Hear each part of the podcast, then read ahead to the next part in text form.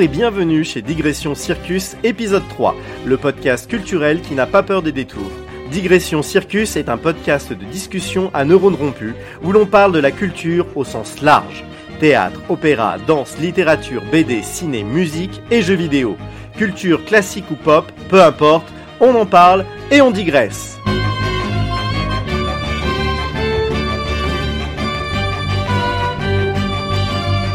Aujourd'hui, j'ai avec moi le pro gamer de la Savoie, j'ai nommé Sébastien. De la haute Savoie. Ah oui, pardon, Haute-Savoie, oui. Si on commence déjà par vexer des gens, c'est terrible. Ouais, alors j'ai une question. euh, c'est bientôt ton anniversaire, Thibaut, non? Ouais, bientôt, c'est dans, dans deux semaines, ouais. Ça va te faire quel âge? Eh ben écoute, euh, j'arrive euh, à l'âge vénérable de 42 ans. Et toi? Toi, t'en es à quel âge maintenant, la Seb Je me souviens plus. Non, mais ça se demande pas des questions comme Ouais, ça. attends, vas-y. Moi, j'ai, je vais avoir 45 ans. Non, j'ai 45 Oui, ans. les- Ah oui, je- tu les as, ouais, c'est bien ce qui me semblait. Ouais, ouais, ouais, ouais. Ouais, t'as trop. Donc, t'as- euh, plus vieux que moi, ouais. Ouais, je suis plus vieux que toi, donc euh, je pense qu'on peut dire qu'on est des, des, des boomers, quoi. Exactement. Et je pense que c'est pour ça qu'aujourd'hui, on va digresser sur nos souvenirs de gamer boomer.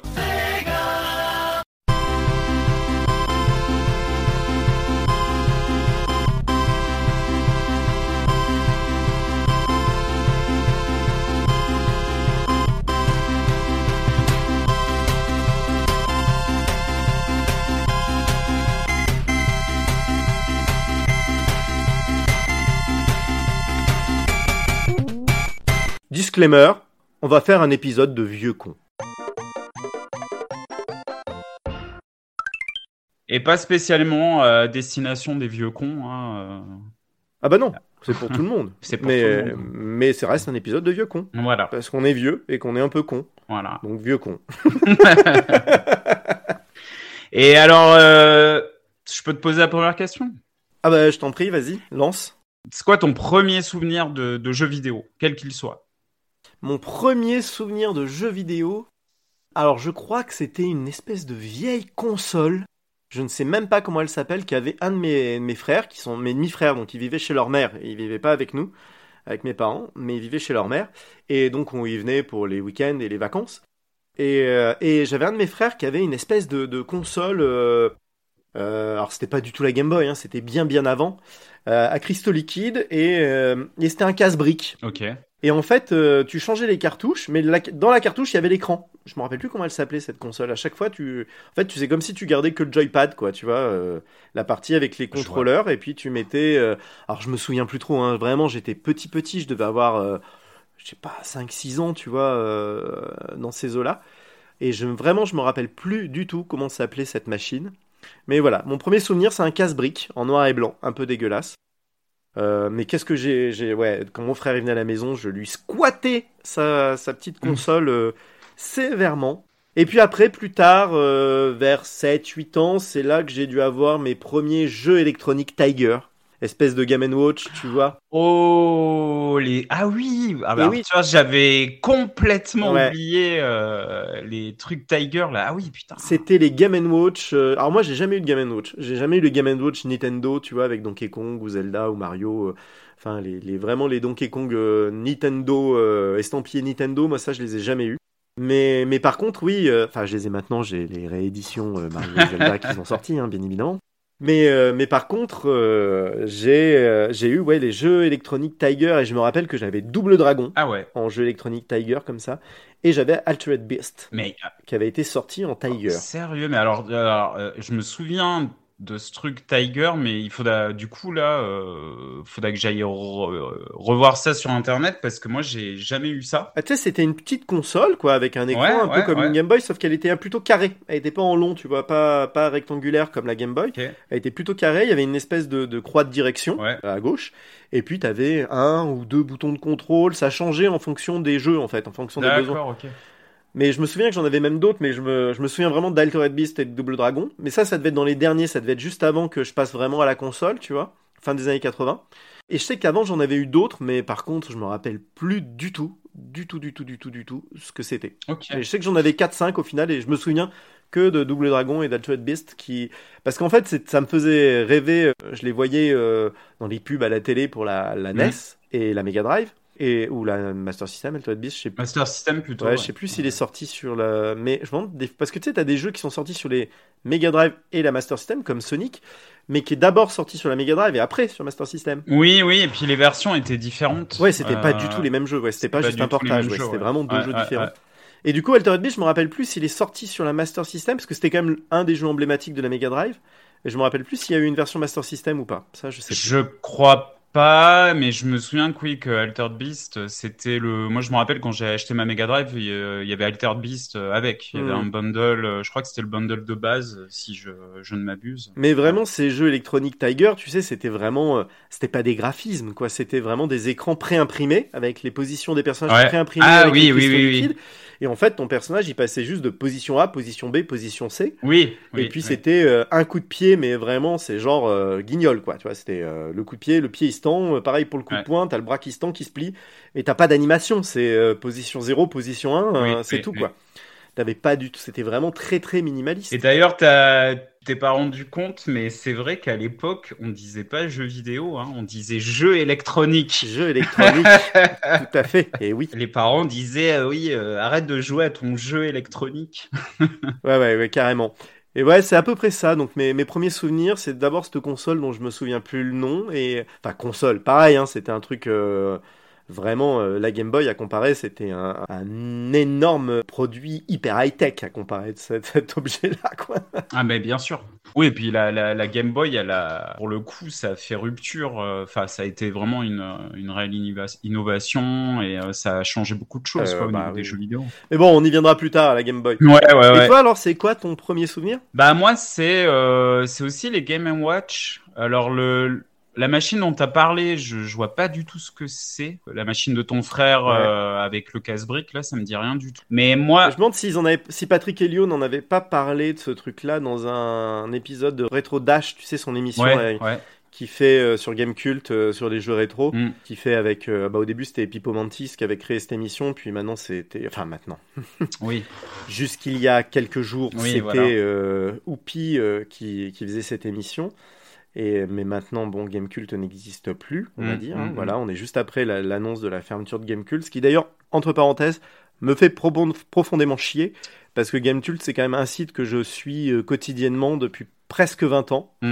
Et dont je regarde les émissions, euh, toutes les émissions Mm, euh, mm, mm, depuis, euh, depuis pas loin de 15 ans, hein, que ça soit Gamecult l'émission et puis après les, les autres formats qu'ils ont Mm. créés, que ce soit Gaijin Dash ou Retro Dash. Mm. Et, et la manière dont ils se sont fait virer comme des malpropres, c'est tout simplement scandaleux. Ah non, c'est scandaleux. Quoi. Scandaleux. Ouais.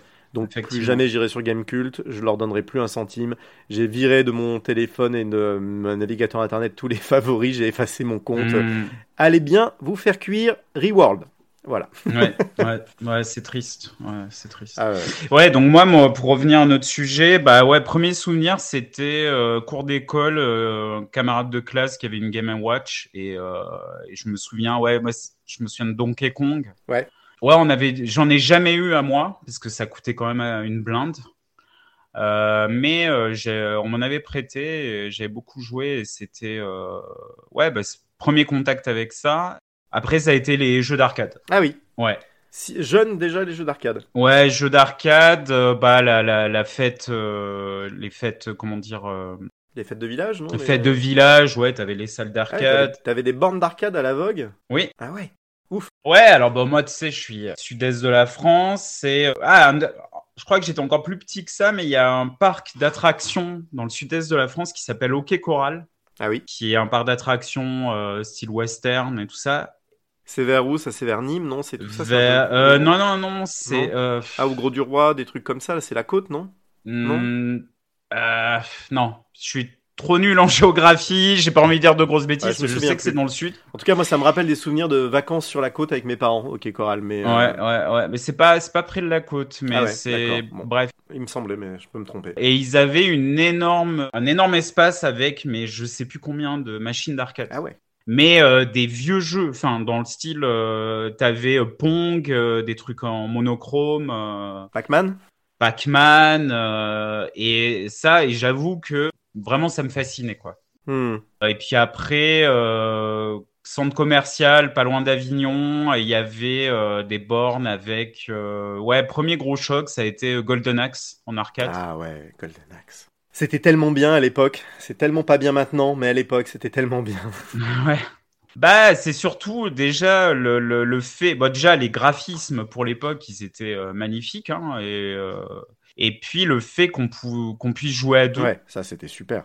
Et qu'il y ait cette aventure, qu'il y ait des, des coups spéciaux Ah aussi, les, où les invoques, là, les, tu utilisais Ah tes potions et. Ah, j'avais oublié. Et euh, ça, alors je, ouais, j'ai dépensé pas mal d'argent de poche dans GoldenEye. Bon, j'étais très mauvais, donc euh, j'allais pas très loin parce que bon, le jeu était, euh, était pas facile. Il y a eu, euh, Ouais, puis tu, tu devais être assez jeune encore à oui, j'étais jeune et puis surtout là où j'ai craqué de la thune euh, en avançant vraiment pas beaucoup, bah Ghosts and Goblins en arcade. Ah, j'essaie de l'amener en arcade.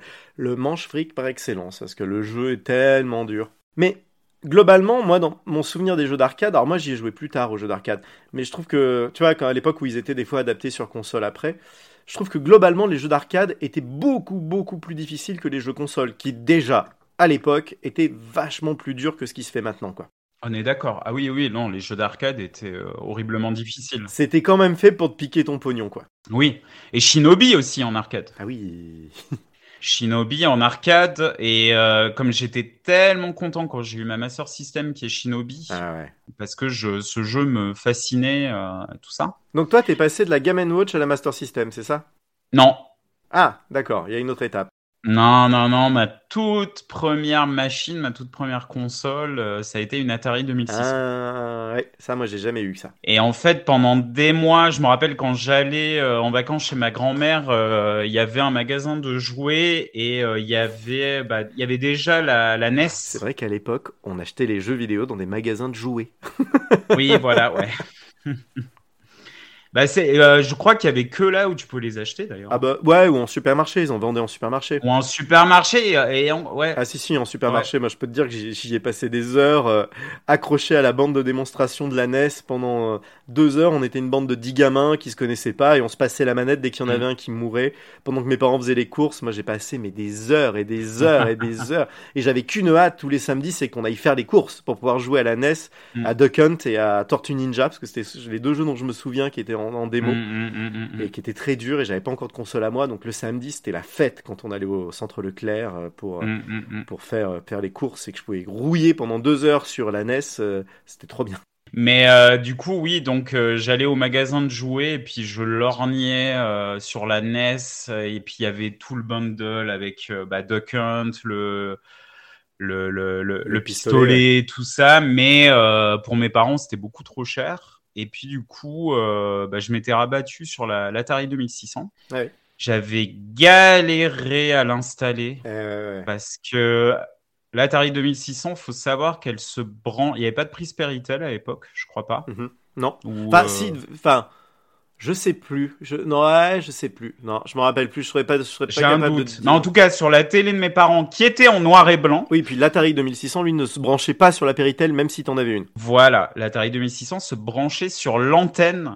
la prise antenne euh, de, de, de la télé, et tu Quel devais enfer. chercher le canal. euh, quel enfer euh, C'était et il y avait, je crois que cette télé, donc qui était en noir et blanc, je sais même plus la marque et tout ça, il y avait même pas de télécommande à l'époque.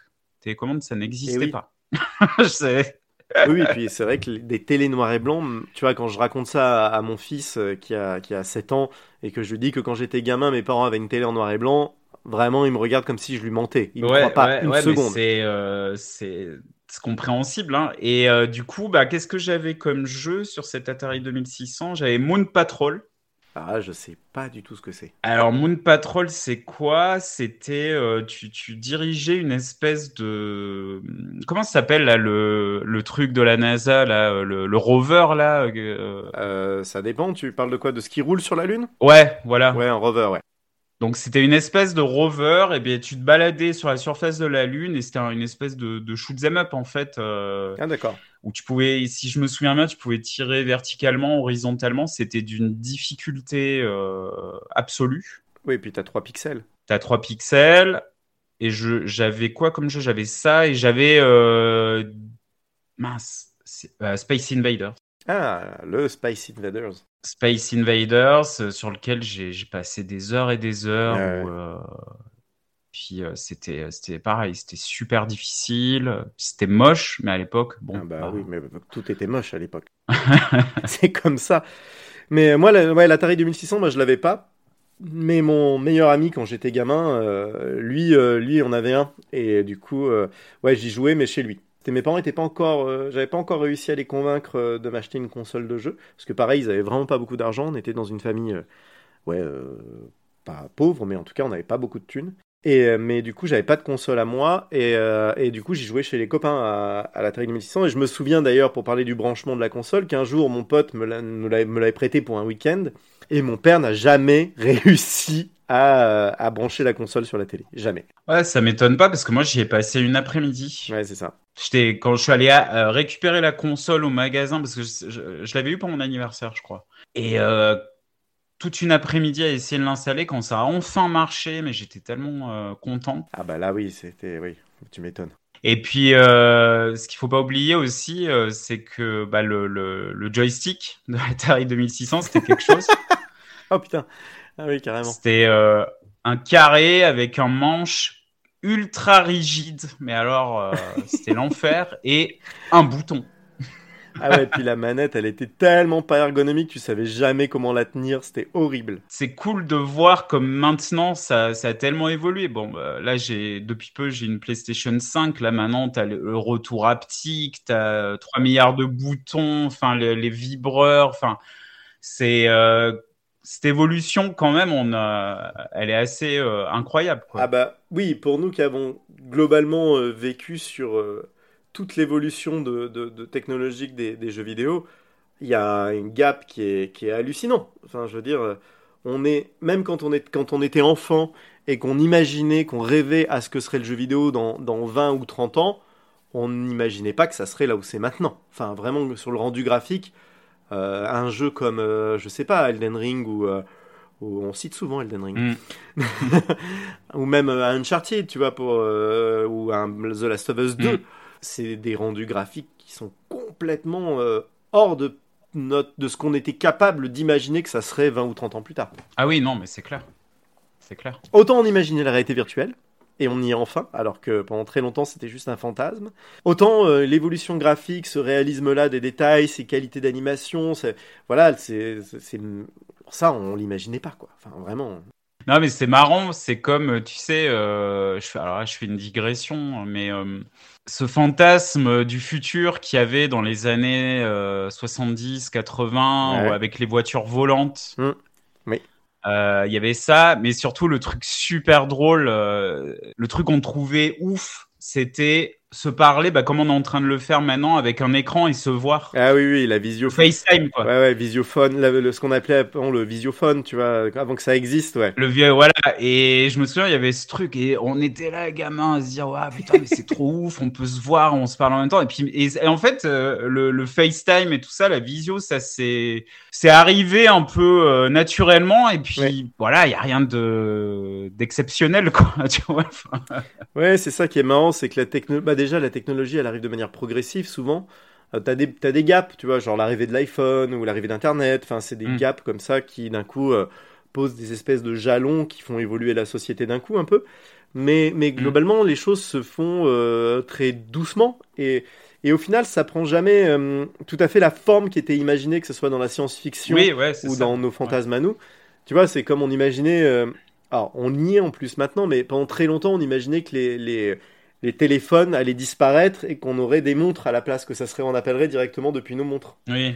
Alors qu'en mm. fait, le téléphone n'a pas disparu. Il est devenu au contraire un, élément central de notre écosystème technologique mm, à, mm, chacun.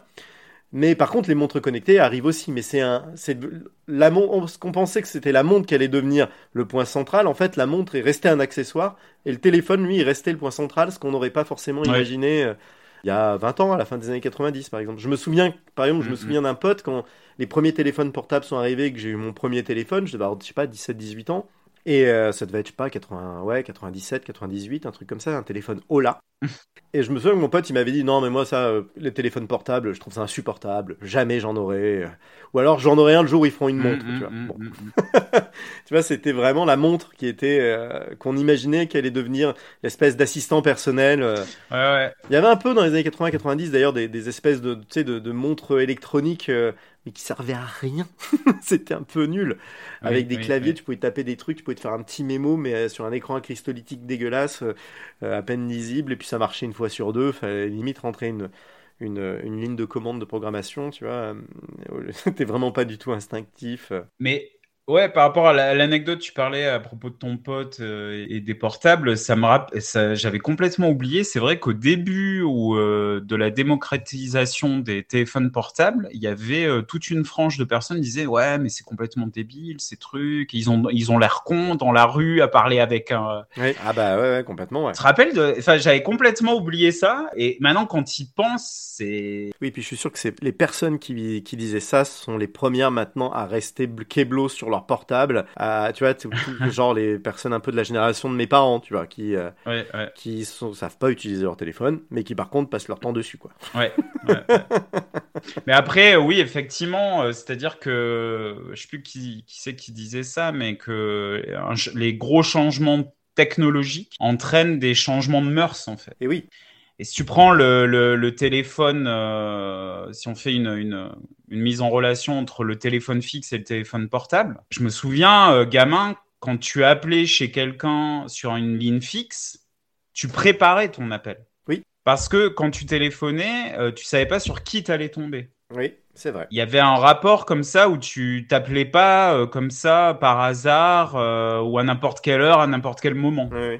Alors que maintenant, le, téléphone portable, euh, bah, euh, il y a ce truc, euh, voilà, qui est rentré dans les mœurs et tout ça, et où on se pose plus la question, quoi, parce que bah, c'est une personne, un téléphone. Oui, oui, tout à fait. Et rappelle-toi quand on était gamin et qu'on appelait nos copains, à chaque fois on se disait putain, on va tomber sur les parents, quoi. Oh là là. Ouais, mais c'est ça, c'est ça. Et le pire, c'est à l'adolescence quand on voulait inviter une meuf. Ah, mais alors ça, c'était encore pire. Moi, je me rappelle une fois, j'avais un de mes gros crushs euh, du lycée, euh, et je voulais euh, la rencarder pour, voilà, quoi. Ouais. Et j'ai mis une demi-heure avant de, de déjà de composer le numéro et, euh, et je suis tombé Ouais. sur la mère ou sur le père et euh, c'était euh, c'était terrifiant quoi. Tu vois, ça demandait du courage. ouais. Ah bah tu m'étonnes. Ouais ouais ouais parce que c'était pas juste un texto euh, comme ça un peu rapide en disant ouais ça te dit ça te dit qu'on se voit machin tout ça. Non là fallait euh, Mm. préparer, réfléchir à ce que t'allais dire. Tu savais que tu risquais t'allais tomber sur un parent donc fallait euh,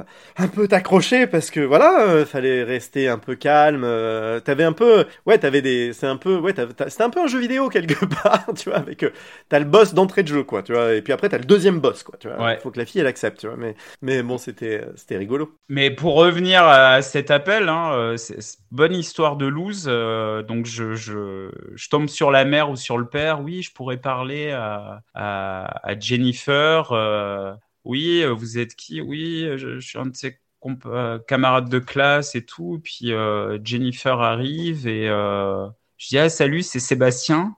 Et là, qu'est-ce qu'elle me répond? Elle me dit Sébastien qui?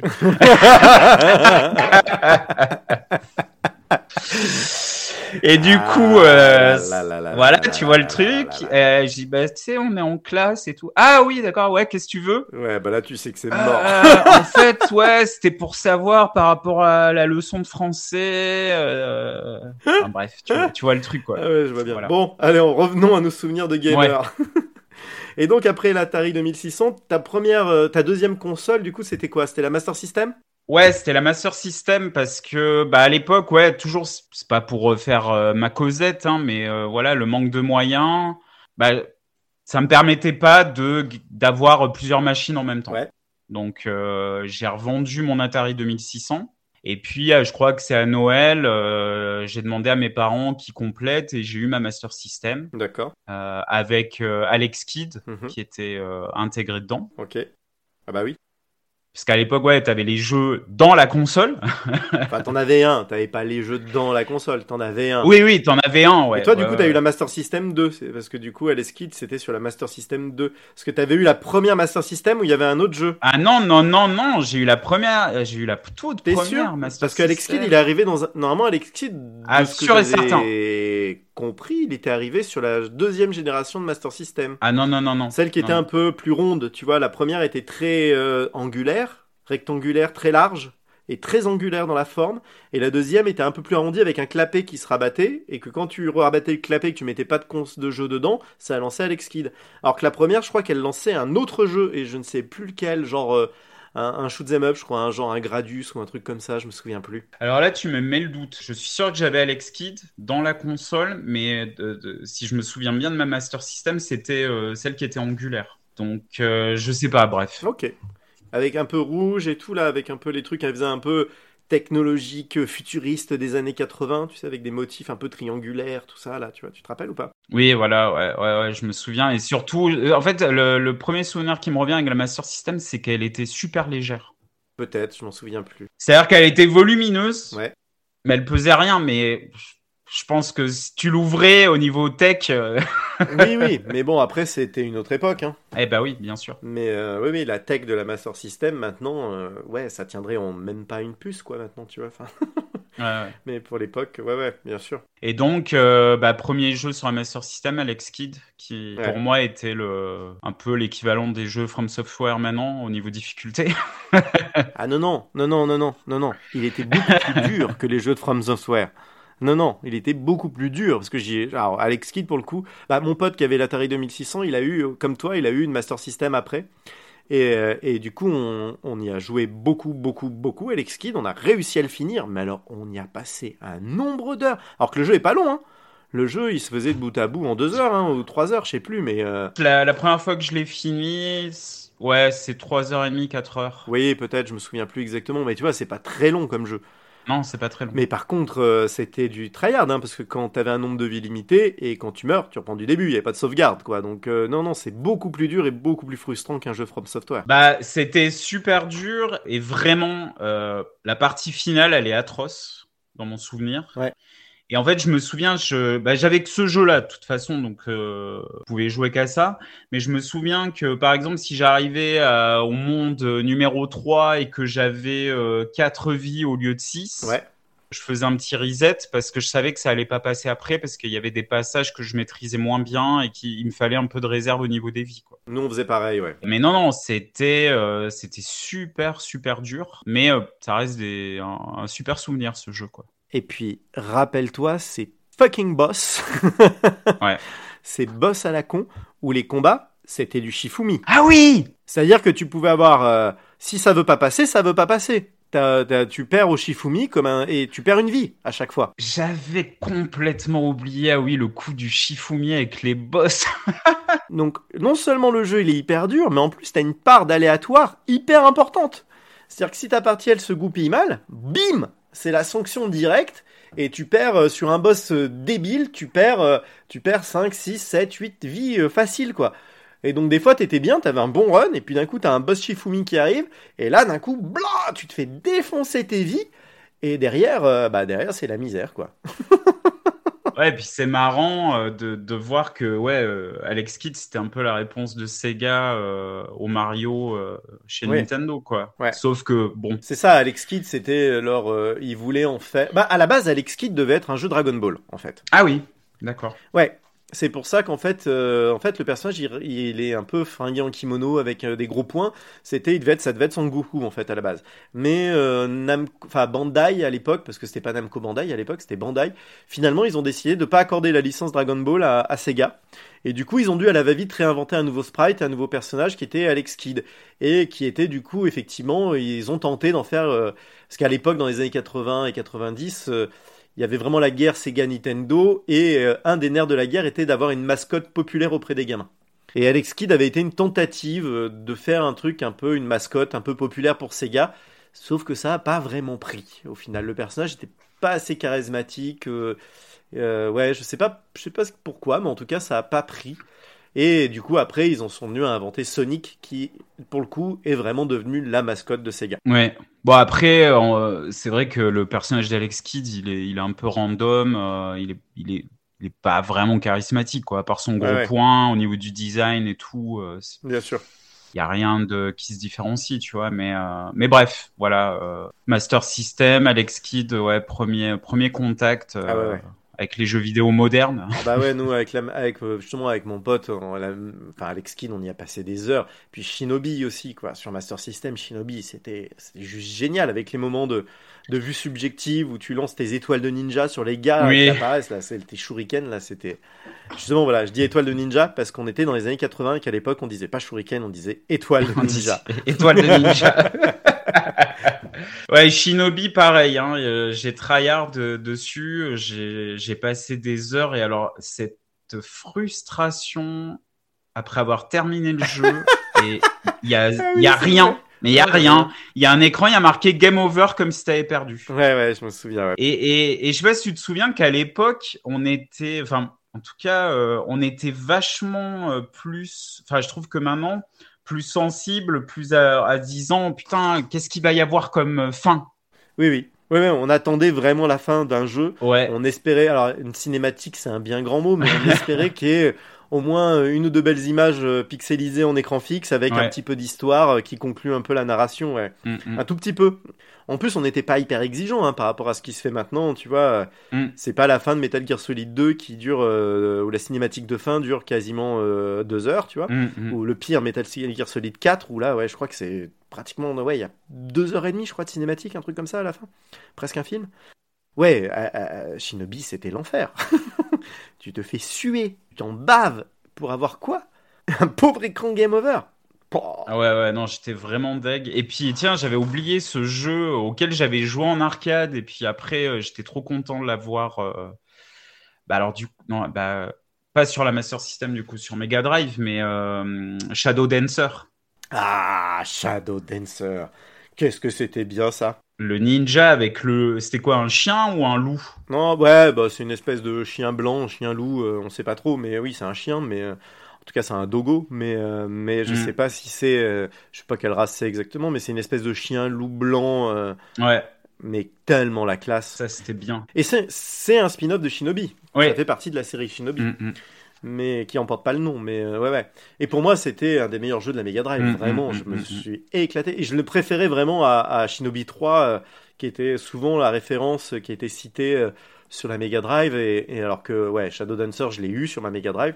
Parce que du coup moi ma première console à moi c'était la Mega Drive. Mm. et euh, c'est la première console que mes parents ont- m'ont offert.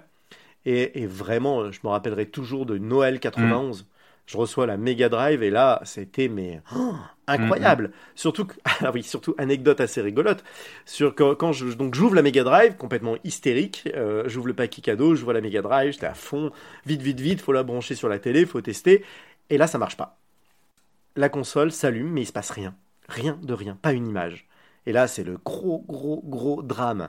Du coup, c'était le 25, donc ce jour-là, tout était fermé, impossible. Le 26 au matin, on la ramène au magasin où on l'avait acheté. Le mec, il la branche, ça marche. Putain. du coup, on rentre à la maison, on la branche, ça marche pas. Ah et, euh, et du coup, on, a- on avait trouvé un réparateur télé, parce qu'on s'est dit, c'est peut-être la télé qui déconne. Et du coup, on avait trouvé un réparateur télé, on a emmené la télé, donc les bonnes vieilles télé cathodiques qui pèsent euh, 40 kilos, Ouais, tu ouais, vois. ouais.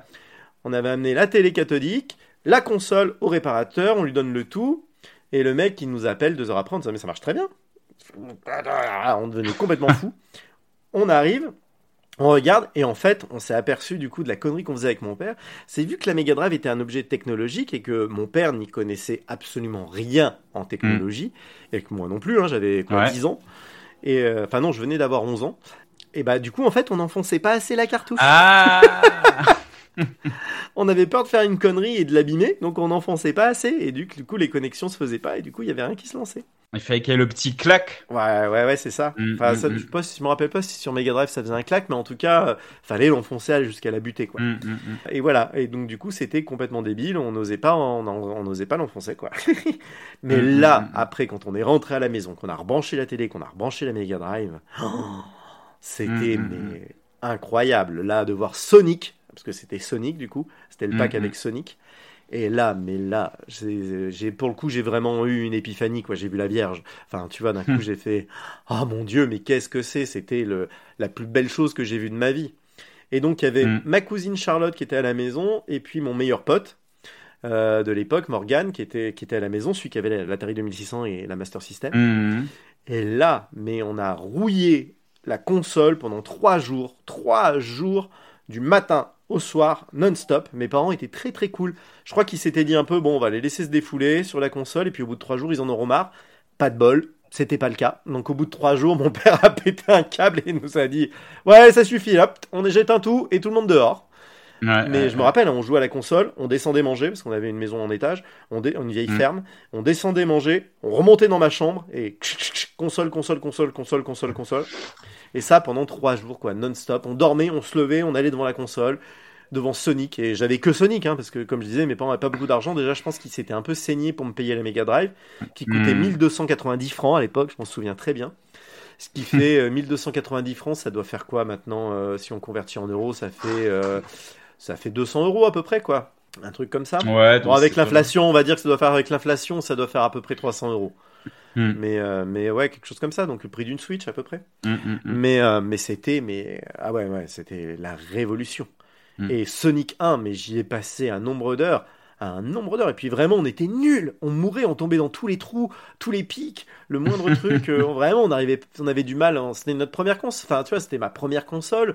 On avait du mal à se synchroniser et euh, avec les doigts, tu vois, entre le déplacement, le saut. Maintenant, ça nous paraît des trucs. C'est, tu réfléchis même pas, tu mm, vas. et mm, puis, mm, ça paraît tellement évident, c'est complètement instinctif. Mais, mais à l'époque, ça l'était pas. Et, et vraiment, on était nuls. Et je crois que j'ai dû mettre deux mois ou trois mois à finir Sonic 1. Et le jour où on l'a fini, c'était avec ma cousine justement. Et, et, on était mais, mais, mais, mais tellement heureux, tellement mm. heureux de réussir à finir Sonic. C'était, ouais, non, c'était, c'était, Et je me rappelle qu'on se concentrait, tu vois, il y avait un moment, quand on arrivait au boss, tu sais, il y avait des moments, me parle plus, tu vois, on était vraiment en mode, celui qui passe, qui avait la manette disait à l'autre, non, non, tais-toi, voire des fois même, on, obligeait euh, les autres, parce qu'on jouait souvent à trois, on obligeait les autres à sortir de la pièce pendant ah qu'on le boss pour être tout seul, pour être concentré, et puis euh, d'un coup on criait, t'avais les autres qui revenaient, qui criaient aussi parce qu'on avait réussi à battre le boss. Enfin, c'était des, vrais moments d'euphorie, c'était génial. Enfin, c'est des super souvenirs. Et d'ailleurs, ce qui m'amène à, un de mes pires souvenirs avec euh, Sonic, où euh...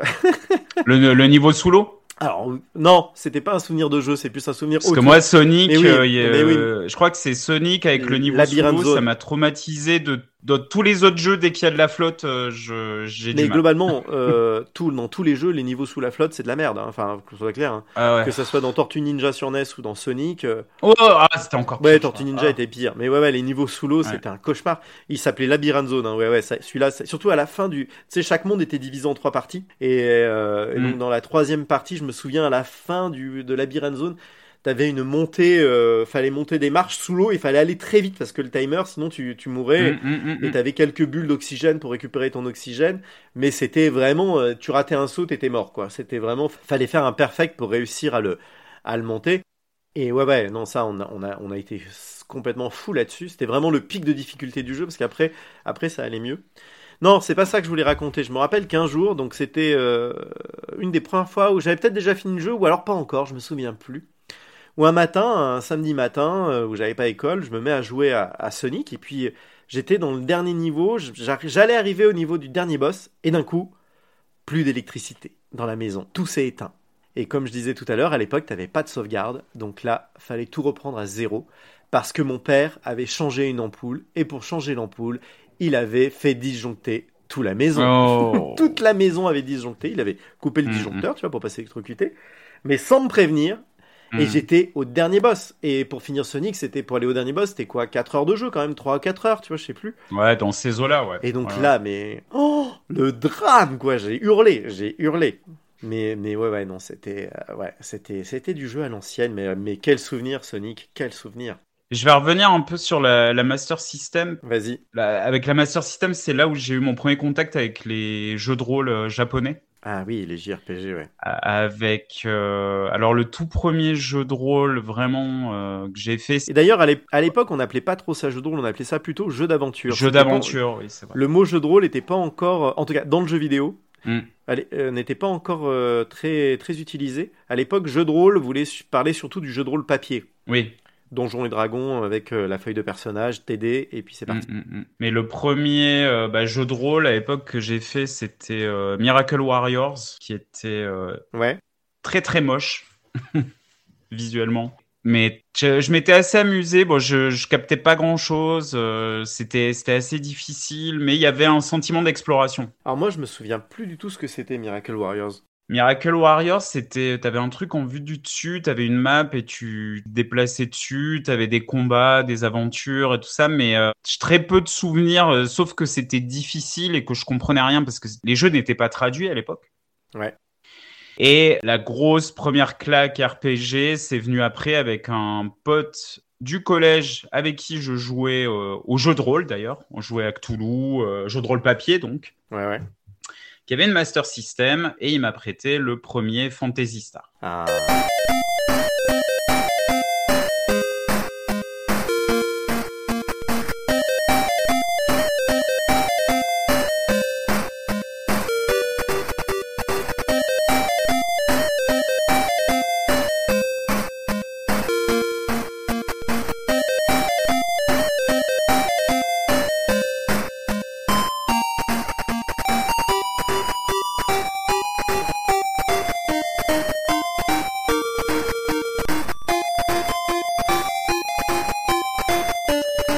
Le premier Fantasy Star, donc là je devais avoir quoi euh, 10-11 ans. J'ai passé une après-midi entière à, à, grind- à grinder, mais malgré moi. parce que je comprenais pas ce qu'il fallait faire. Eh oui. Parce que vu que tout était en anglais, Eh oui. et en fait, le début du jeu, donc t'as le, la personnage, euh, le personnage principal, elle s'appelle Alice. T'as une ville euh, juste à côté, et puis en fait, euh, il y a un armurier qui te dit, bah, va me trouver une épée ou va me chercher un bouclier. Enfin, ça commence avec un truc comme ça, mais comme je savais pas ce que ça voulait dire euh, shield ou sword, Ouais. en fait, euh, je sortais de la ville et en gros, j'ai passé une après-midi à grinder. et puis le et le jeu était, les combats, ils étaient assez rudes. Et les premiers monstres, je sais parce qu'elles m'ont traumatisé, c'était des mouches géantes. Ah oui. Et en fait, j'ai, je comprenais rien, j'ai grindé, mais du coup, j'étais niveau 10 alors que j'avais, euh, j'avais rien fait dans le jeu, quoi. Ouais, ouais. Tellement frustré de ne pas avancer, je, parce que j'ai je compris que ça venait du fait que je comprenais rien. Euh, j'ai demandé à ma mère de m'acheter un dictionnaire euh, anglais-français. Et du coup, j'ai commencé de jouer, euh, à avancer enfin dans Fantasy Star 1 euh, avec mon dictionnaire euh, sur les genoux Ouais. et à traduire mot à mot. Oh là là. Ah ouais ouais non mais c'était euh, ça c'était euh, une aventure en soi et, euh, et alors la particularité de, de, de Fantasy Star 1 c'est que t'avais euh, les donjons ils étaient en 3D euh, fausse 3D Ouais. euh, en vue subjective. Pour ceux qui verraient pas, tu vois, c'est un, peu à la, un peu à la Doom en fait. Ouais à la Doom. En plus, en comment dire, en plus, bah, en plus basique. Ah oui complètement. Et en fait le truc c'est que les décors étaient tous les mêmes c'était des espèces de murs de briques uniformes. Dans les donjons plus avancés t'avais euh, des étages Mm, mm. Et des fois, tu avais des pièges. C'est-à-dire que des fois, tu avais des trappes Et oui. et tu tombais d'un étage et tu savais pas où t'étais. Oui. Et il y a des fois où il fallait tomber dans les trappes pour progresser. Ce qui fait savoir lesquelles. Voilà, notamment un. Alors, pour la.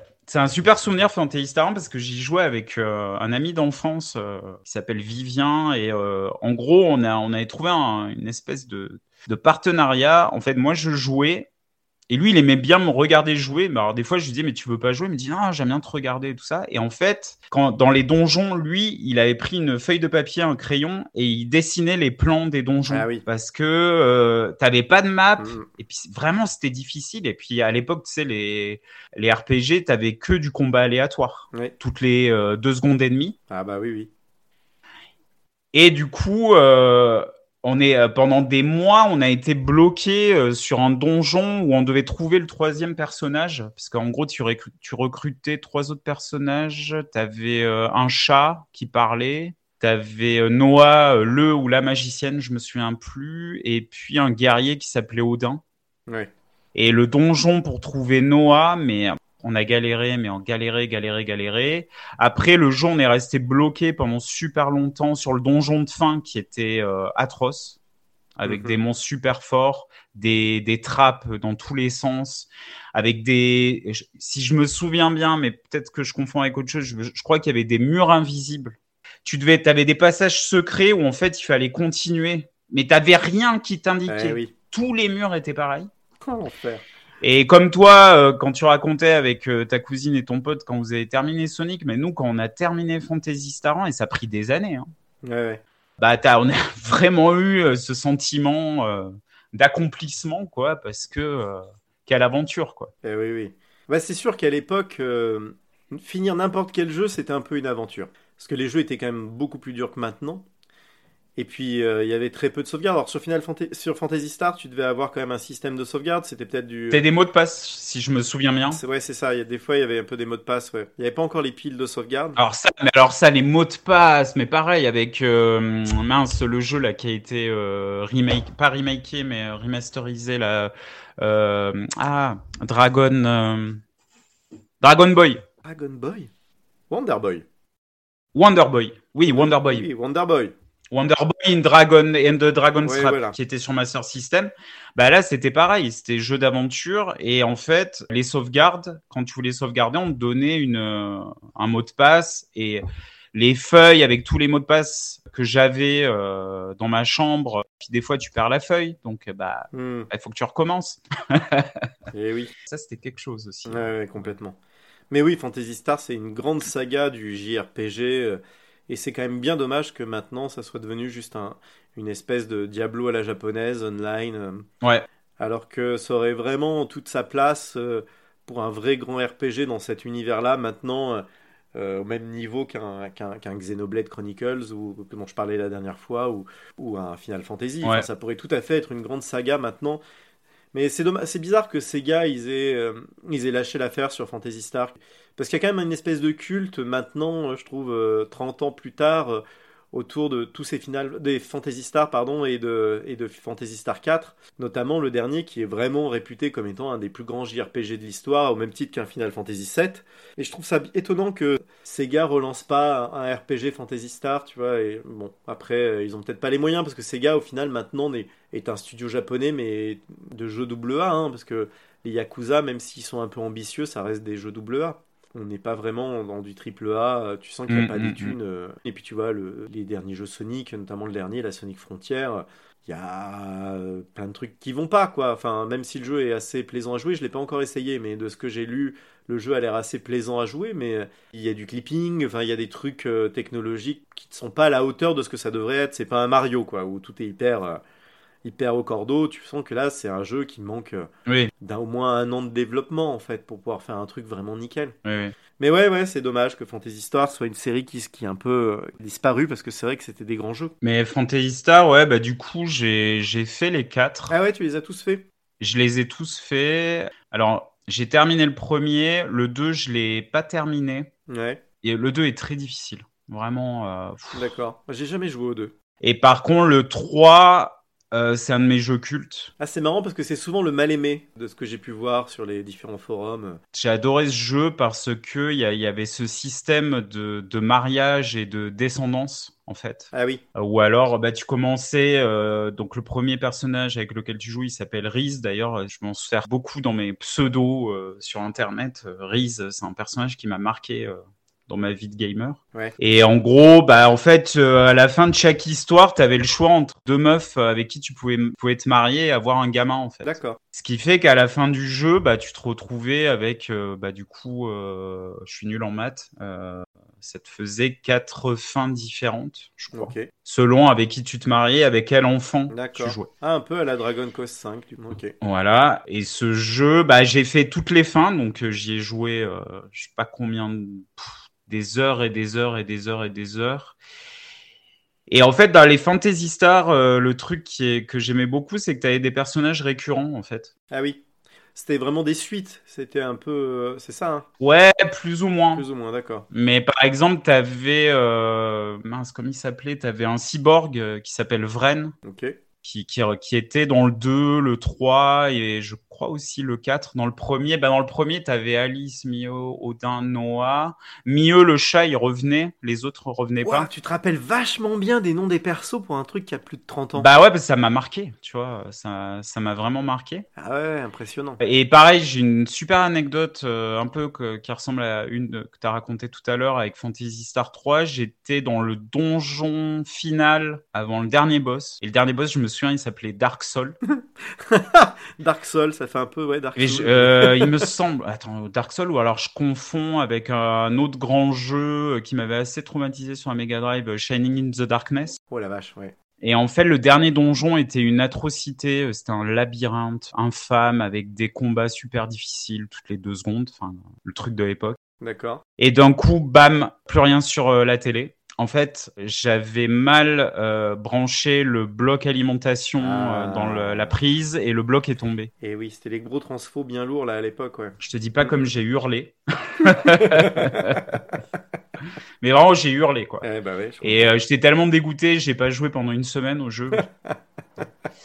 et puis après, ouais, je suis arrivé à le terminer. Et euh, j'ai fait le Fantasy Star 4. Je me souviens que je me suis régalé, vraiment. C'est un super jeu, mais j'ai très peu de souvenirs. Ah, c'est marrant.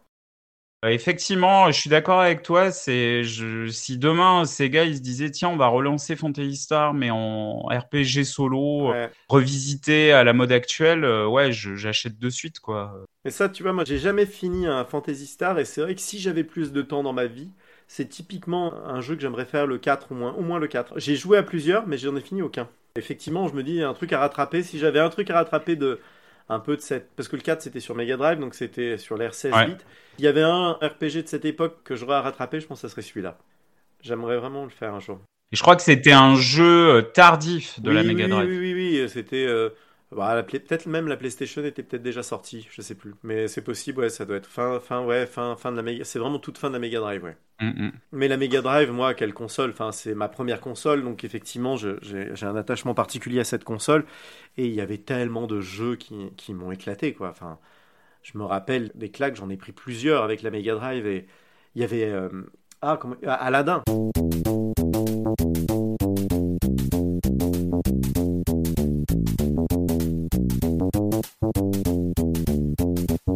le Aladdin, la Mega Drive. Alors je sais, il y a la guéguerre entre Aladdin Super NES et Aladdin Mega Drive. J'ai jamais joué à celui de la Super NES, donc pour moi il n'y a pas photo, c'est celui de la Mega Drive qui compte. Mais euh, peut-être la Super NES c'est peut-être un meilleur jeu, hein, j'en sais rien, puis je m'en fous. Mais euh, les graphismes du Aladdin Mega Drive étaient complètement fous, complètement fous. Les animations, t'avais l'impression de voir le film de Disney quoi à l'époque. Alors c'était notre regard d'enfant, hein, parce que tu vois maintenant, tu vois bien la différence avec un film d'animation, mais pour l'époque c'était juste incroyable, incroyable. La qualité des animations était folle. C'était ouais, Virgin Interactive qui l'avait développé à l'époque. C'était David Perry à la réalisation, qui est un mec qui a plus fait grand chose après. Il a fait quelques grands jeux comme ça sur 16 bits. euh, Il a enchaîné, euh, il avait fait Cool Spot. Ah oui, cool spot. Euh, ouais. Il y avait un Mm, autre. Je me souviens de ça. Ouais, il y en avait eu un autre avant, euh, je me rappelle plus comment il s'appelle, où tu jouais des gamins. C'était un jeu sponsorisé McDo, t'avais de la pub de McDo de partout. Où tu, euh, c'était un jeu un peu écolo où le monde était dégueulasse et fallait le nettoyer. Je me rappelle plus comment ça s'appelle ce jeu. Bon, bref. Et puis donc Cool Spot qui était, qui était aussi un jeu publicitaire hein, parce que c'était Mhm. pour la marque 7-Up. hein. Cool Spot euh, était. Alors nous en Europe on l'avait pas ce personnage, mais c'était aux États-Unis, c'était un peu la mascotte de 7-Up. C'était une espèce de pastille rouge avec des bras et des jambes, avec des lunettes de soleil Oui, oui, oui. qui se la joue un peu surfeur. euh, T'avais d'ailleurs, t'avais la musique d'intro du jeu, c'est les Beach Boys, et, euh, et c'était assez rigolo quoi. Dans mon souvenir, c'était un très bon jeu de plateforme. Peut-être que maintenant, en y rejouant, euh, ça le serait plus, parce que il faut toujours se méfier du filtre nostalgique HD. Mais euh, mais à l'époque, Cool Spot, moi je me rappelle, je, m'étais régalé. Je crois qu'il était sorti un été et j'avais passé mon été dessus.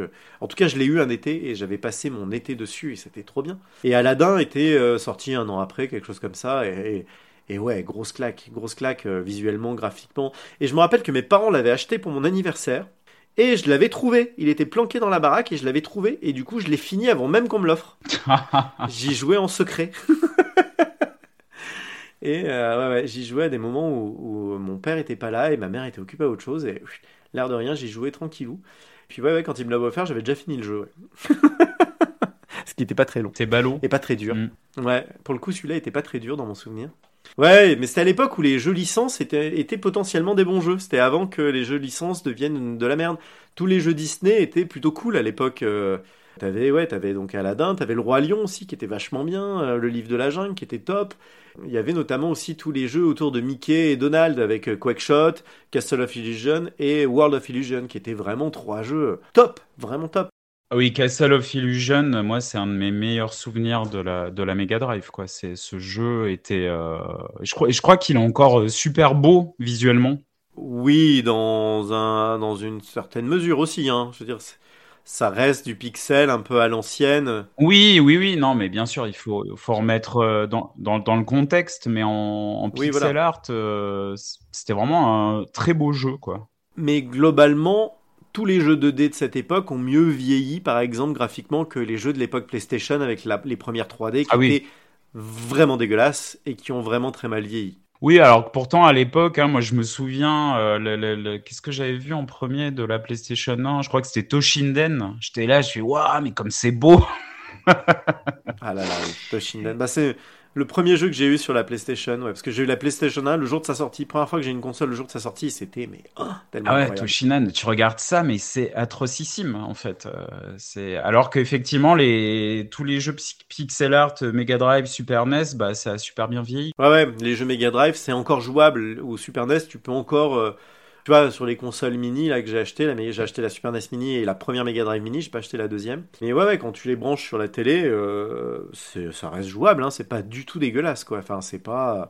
Ça pique pas les yeux, quoi. Enfin, c'est vraiment, vraiment. euh, ça marche bien, quoi. Que ce soit un Zelda 3 sur NES ou un, ou un Phantasy Star ou, ou un Sonic, euh, c'est encore jouable euh, sans problème. Ouais. Ouais. Et toi, sur Mega Drive, c'est quoi tes jeux vraiment emblématiques? Comme je t'ai dit, Phantasy Star 3, euh, ouais, Castle of Illusion. euh, qu'est-ce qu'il y a, à quoi j'ai joué d'autre? Ouais, Shadow Dancer, Mhm. Shining in the Darkness en jeu de rôle. Ouais, celui-là, je l'ai pas fait. qui vraiment euh, pareil c'était super dur donc là pour le coup c'était t'avais un, une espèce de petit village hub Mhm. t'allais ré réparer ton équipement t'avais tu prenais je sais- deux trois quêtes et encore je sais même pas s'il y avait des quêtes tu vois des- les, les souvenirs ils peuvent être vachement euh, Et ce jeu Shining, Shining quoi? Shining in the Darkness, c'est ça? Shining in the Darkness ouais et en fait euh, après c'était un dungeon crawler en fait Ouais, mais est-ce qu'il fait partie de la, de la série des Shining euh, comme Shining Force euh? Euh, oui il me semble qu'il oui oui je crois qu'il fait partie de, de cet univers là oui C'est le même Mm. univers. D'accord, ok. Shining Force, et il y avait autre chose. Donc c'était un dungeon crawler, tu disais? Oui, c'est un dungeon crawler euh, et euh, c'était super difficile. C'était un peu comme le Fantasy Star 1, quoi. C'est-à-dire, euh, alors en beaucoup plus beau, mais ouais, ça, ça ressemblait à du l'équivalent sur PC, Eye of the Beholder, tu vois. Ah oui. Est-ce que tu peux définir ce qu'est un dungeon crawler? Comment? Est-ce que tu peux définir ce qu'est un dungeon crawler? Dungeon crawler, bah en fait, euh, c'est euh, comment dire, ouais, waouh, euh, est-ce que je vais arriver à définir ce qu'est un dungeon crawler? Je, je, je saurais en reconnaître un, mais euh, En gros, c'est des jeux où tu l'aventure il y a peu de, de, de monde, tu peux pas trop te balader où tu veux. Le but du jeu, c'est surtout de faire des donjons et c'est souvent des donjons en vue subjective. oui, voilà, c'est ça. Et il y a un côté un peu farm, un peu à la, un peu à la Diablo où le but, tu vas toujours un peu plus loin. Ça dépend. Après, il y en a où tu vraiment plusieurs donjons, mais il y a même des dungeon crawlers où il y a un seul donjon.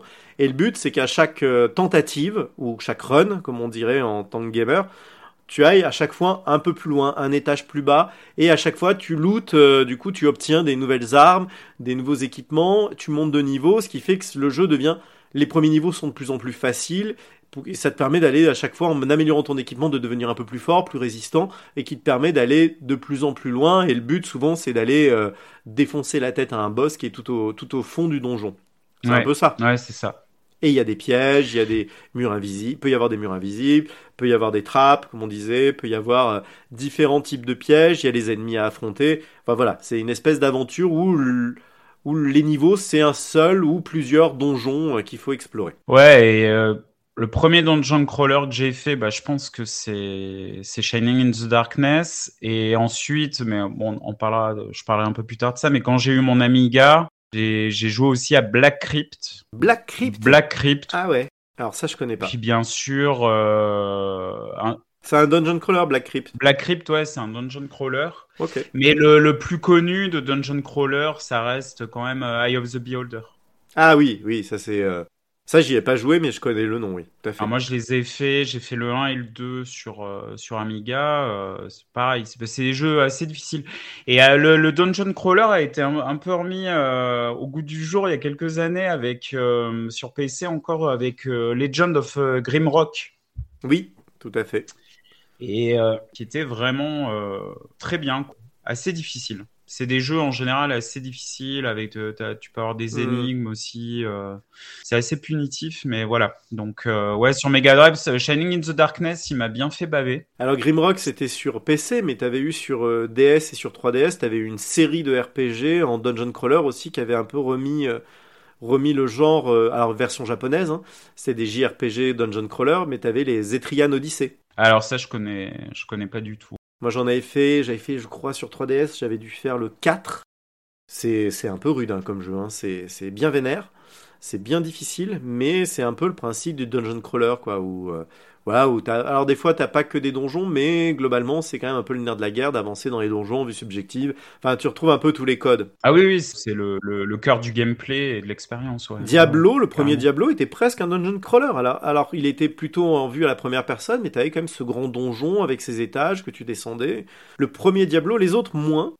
Bah après vraiment c'est créé le genre du hack and slash, mais le premier Diablo on est entre le hack and slash et mmh, le dungeon mmh, crawler. Mais le, le, dungeon crawler par essence, euh, t'as pas, enfin le scénario il est très très léger et c'est vraiment euh, porte monstre oui. trésor. Quoi. Ah et puis maintenant t'as aussi les Chocobo Mystery Dungeon qui sont des dungeon crawlers. Aussi. Ah ok.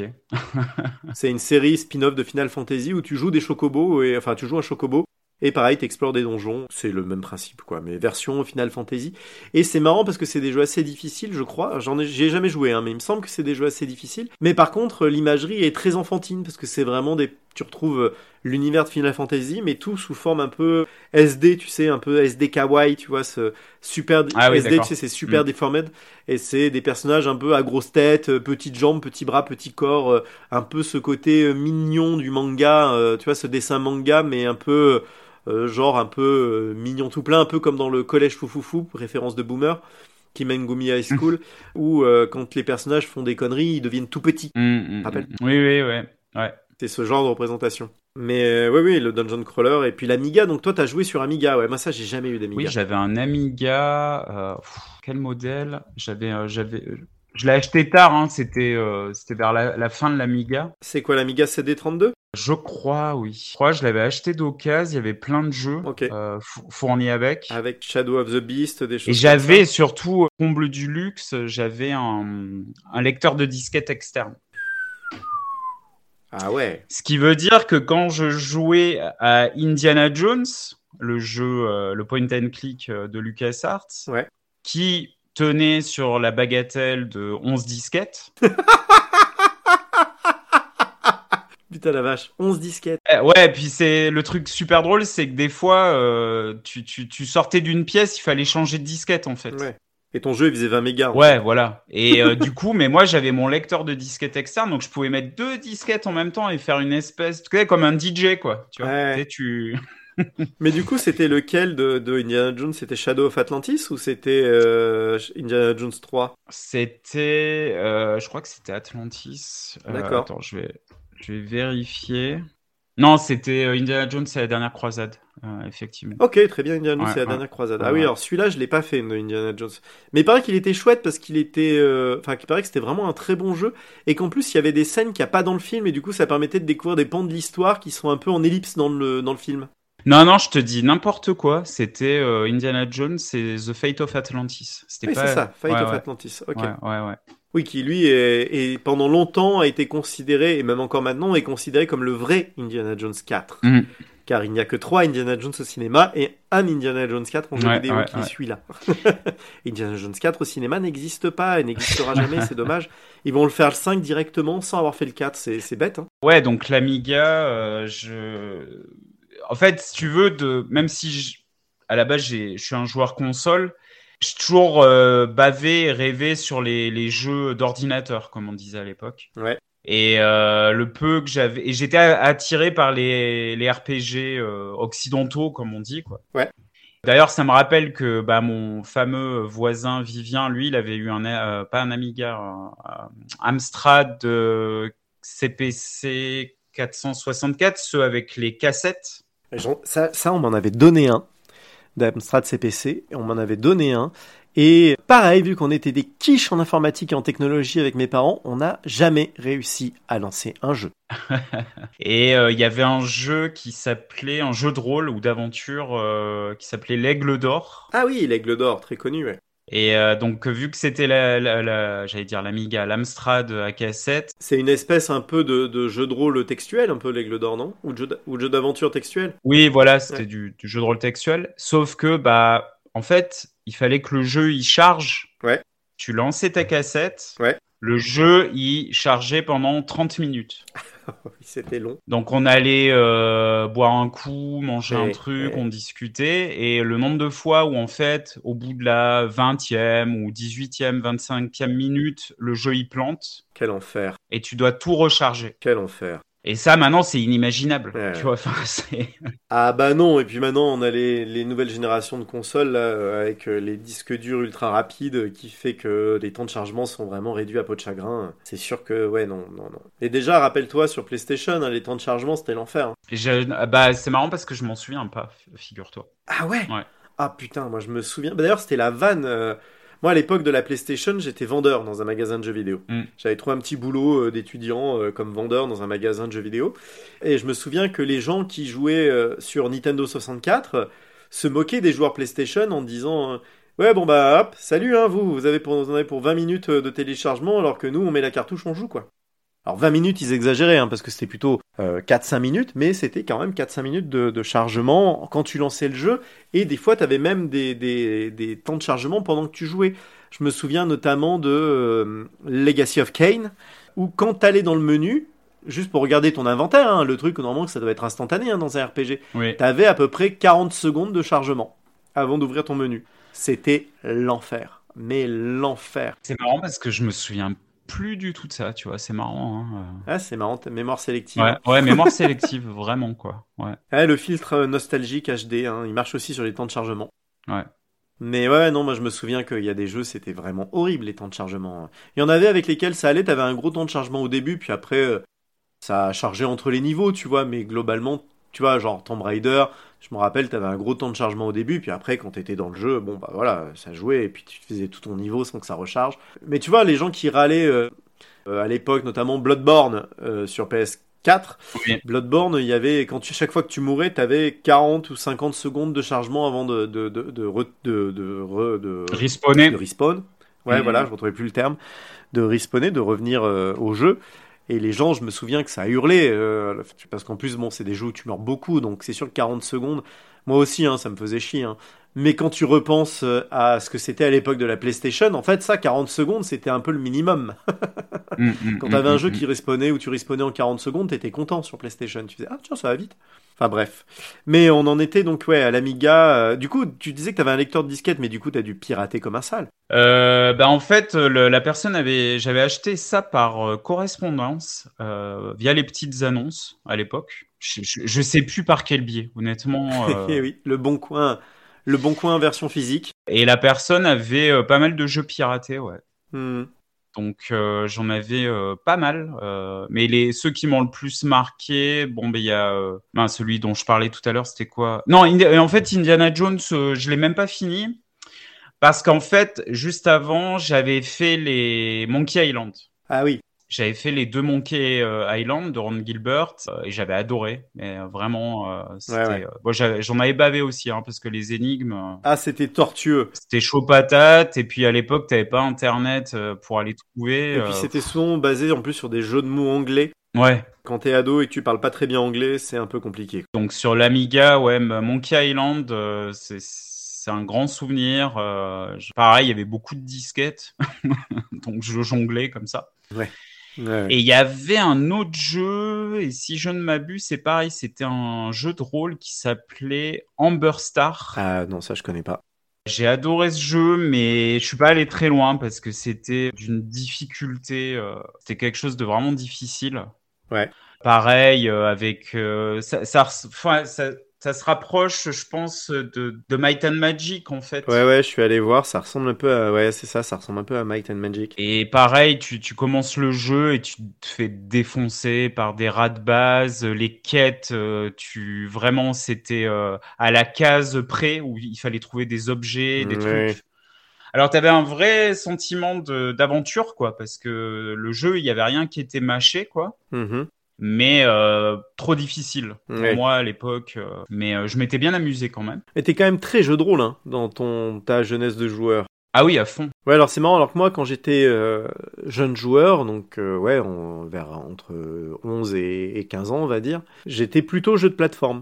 Mm. Moi, c'était plus les jeux de plateforme qui m'attiraient, les jeux de rôle, je comprenais pas grand-chose. En plus, la plupart étaient en anglais, ils étaient quasiment jamais traduits. Donc du coup, moi, je parlais vraiment pas anglais, et le coup du dictionnaire sur les genoux, j'avais essayé, mais j'étais pas assez patient. Ça me saoulait très vite. Mm, mm, mm, Et c'est plus tard, dans l'adolescence, quand j'ai progressé justement en anglais, et puis c'est plus sur PlayStation que j'ai découvert un peu l'univers du jeu de rôle. Et du coup, après, j'en ai refait, tu vois, sur euh, Super NES, euh, et non pas sur Mega Drive, parce que j'avais plus la Mega Drive, j'avais dû la revendre. Mais par contre, oui, c'est plus tard que je suis arrivé au jeu de rôle. Le premier jeu de rôle que j'ai fait, je crois, moi, c'était plutôt, c'était sur Super NES, et c'était euh, Secret of Mana.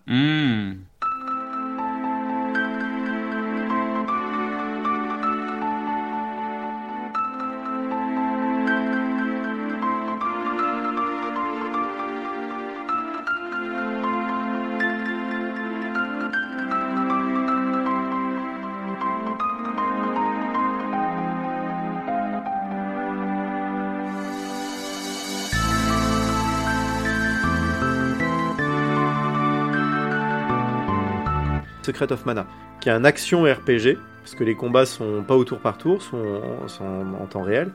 Mais c'est Secret of Mana qui, moi, m'a mis le pied à l'étrier, euh, alors que je m'attendais à ce que ça soit un, un Zelda-like, tu vois, je m'attendais à un jeu d'aventure à la Zelda, et en fait c'était du gros RPG avec montée de niveau, euh, et j'avais été un peu surpris et assez velu, hein, assez difficile. D'ailleurs, la Solus était vendue avec le jeu. Ouais. Et, euh, et vraiment, Secret of Mana, ça avait été ouais, une grosse, grosse claque. euh, une aventure hyper épique, un peu shonen. Et moi qui, qui, qui était biberonné au dessin animé du Club Dorothée, d'un coup de retrouver un peu les mêmes valeurs et les, les mêmes types d'histoires que Dragon Ball ou les Chevaliers du Zodiaque. C'était mais c'était ouf. J'étais en plus avec un univers Heroic Fantasy. T'avais un dragon qui, qui ressemblait un peu à un chien, qui faisait un peu penser au, au dragon de l'histoire sans fin Mm. qui venait te récupérer et puis qui t'emmenait après tu pouvais c'était un peu ce qui servait de téléporteur pour aller de, de zone en zone c'était c'était génial Ah, moi j'adorais Alors, c'est vrai que j'ai vraiment une, une prédilection pour les jeux d'aventure et les jeux de rôle, mais euh, quand, quand euh, époque Master System, Mega Drive, Super Nintendo, j'ai aussi beaucoup joué au beat'em up. ah oui ah bah oui moi aussi ouais, aussi ouais. Euh, Double Dragon, Street of Rage Streets of Rage, ça j'ai passé beaucoup de temps. Street of Rage 2 moi c'est Street of Rage 2 oh là là Ou les jeux, les jeux de combat aussi euh, sur Ouais. la Super ah Nintendo, bah, Street, Fighter 2, 2 mais Street Fighter 2 c'est le jeu auquel j'ai plus, Ah le bah, plus joué en fait. Tu vois.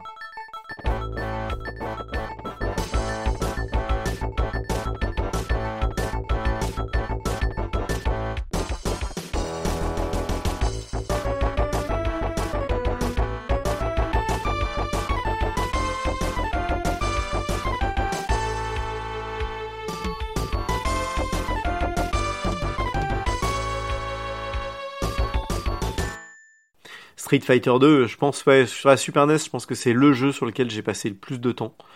Et vraiment c'était euh, je me faisais des, à l'époque le vers c'était vraiment le début du versus fighting et vraiment Street Fighter 2 euh, je l'ai quasiment euh, pro-gamé quoi tu vois. J'arrivais à le finir en mode de difficulté maximum sans perdre un combat. Pour avoir la fin euh, la fin même sans perdre un round fallait pas perdre un seul round pour avoir la, la fin secrète. Et ouais j'avais réussi je m'étais entraîné mais comme un fou comme un fou et j'avais même gagné un tournoi euh, dans mon dans ma petite ville de, de province euh, où j'ai grandi dans le sud-est de la France dans la Drôme euh, vraiment j'avais il y avait un magasin qui avait organisé un tournoi et je me souviens que j'avais défoncé tout le monde Ah ouais. Et toi, Street Fighter 2, euh, tu prends qui, toi, euh, de manière générale? Parce qu'on a, te- qu'on a toujours des, des, des personnages de prédilection qu'on préfère. euh. Alors maintenant, Maintenant, quand j'y rejoue, parce que ça m'arrive d'y rejouer, je prends souvent Ryuken, parce que c'est ceux qui me sont le plus restés dans les doigts. Mais à l'époque, j'étais assez bon sur tous les persos. Ah ouais, d'accord. À part peut-être Dal Dalsim qui me faisait un peu suer, mais même euh, à Zangief aussi. Zangief, il était chaud quand même à l'époque. euh, sortir ses coups là où fallait faire des, des, des ronds complets avec la, la croix de direction, c'était un peu chaud. Ouais. Mais ouais, que ça soit Honda, Chun-Li, Blanca ou Ryuken, ouais, ça j'étais, ouais, j'étais assez bon avec cela. Et même avec euh, les, les, ah oui, Saga, Saga très bon aussi. Et puis euh, euh, Mr Bison. Ah, Bison, moi j'ai jamais trop aimé le jouer, mais Ah si, mais il était fort quand tu savais le maîtriser. euh, ouais, ouais, ouais, très, très fort. carrément, hein, mais je j'aimais pas le, le feeling Ouais. avec lui. Ah, c'est le côté un peu, on faut charger les coups comme Guile. Ouais, moi, moi c'était plus euh, un peu comme toi. Je j'ai tellement passé d'heures que je les maîtrisais euh, tous plus ou moins.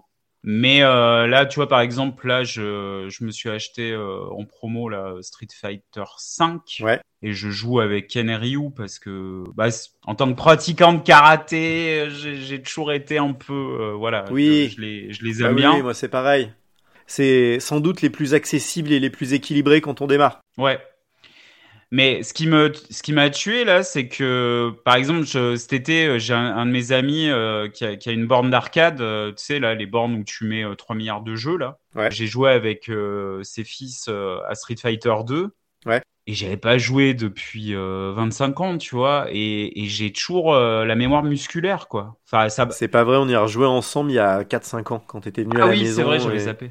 On avait sur la Super NES Mini, on y avait rejoué. Non, mais je, je suis toujours fasciné. Alors, euh, ça n'a rien à voir avec le schmilblick, mais euh, le, ce truc de la mémoire musculaire, quoi, qui, que c'est, c'est là, les, les coups, je les sors, quoi, tu vois, alors que. Ouais. Bon, c'est aussi parce que j'ai passé des heures et des heures. Hein. Oui, c'est ça, c'est un peu comme le vélo, quoi. Ça s'oublie pas, quoi. Une fois que t'as as ancré certains gestes comme des réflexes, après, euh, bon, on perd, on perd en, en plus en vieillissant, on perd un peu en réflexe, en rapidité d'exécution, mais par contre, ouais, la mémoire musculaire, elle est quand même là. ouais. Ouais, carrément. C'est assez impressionnant. Mais sinon, euh, voilà, euh, pour revenir un peu sur la Mega Drive, euh, ouais, bah les, les beat'em up, euh, euh, Double Dragon, je l'avais fait sur la Master System. Et ce qui était cool, c'est que tu pouvais jouer à deux en même temps. Ah oui. Ce qui, pour l'époque, était un peu.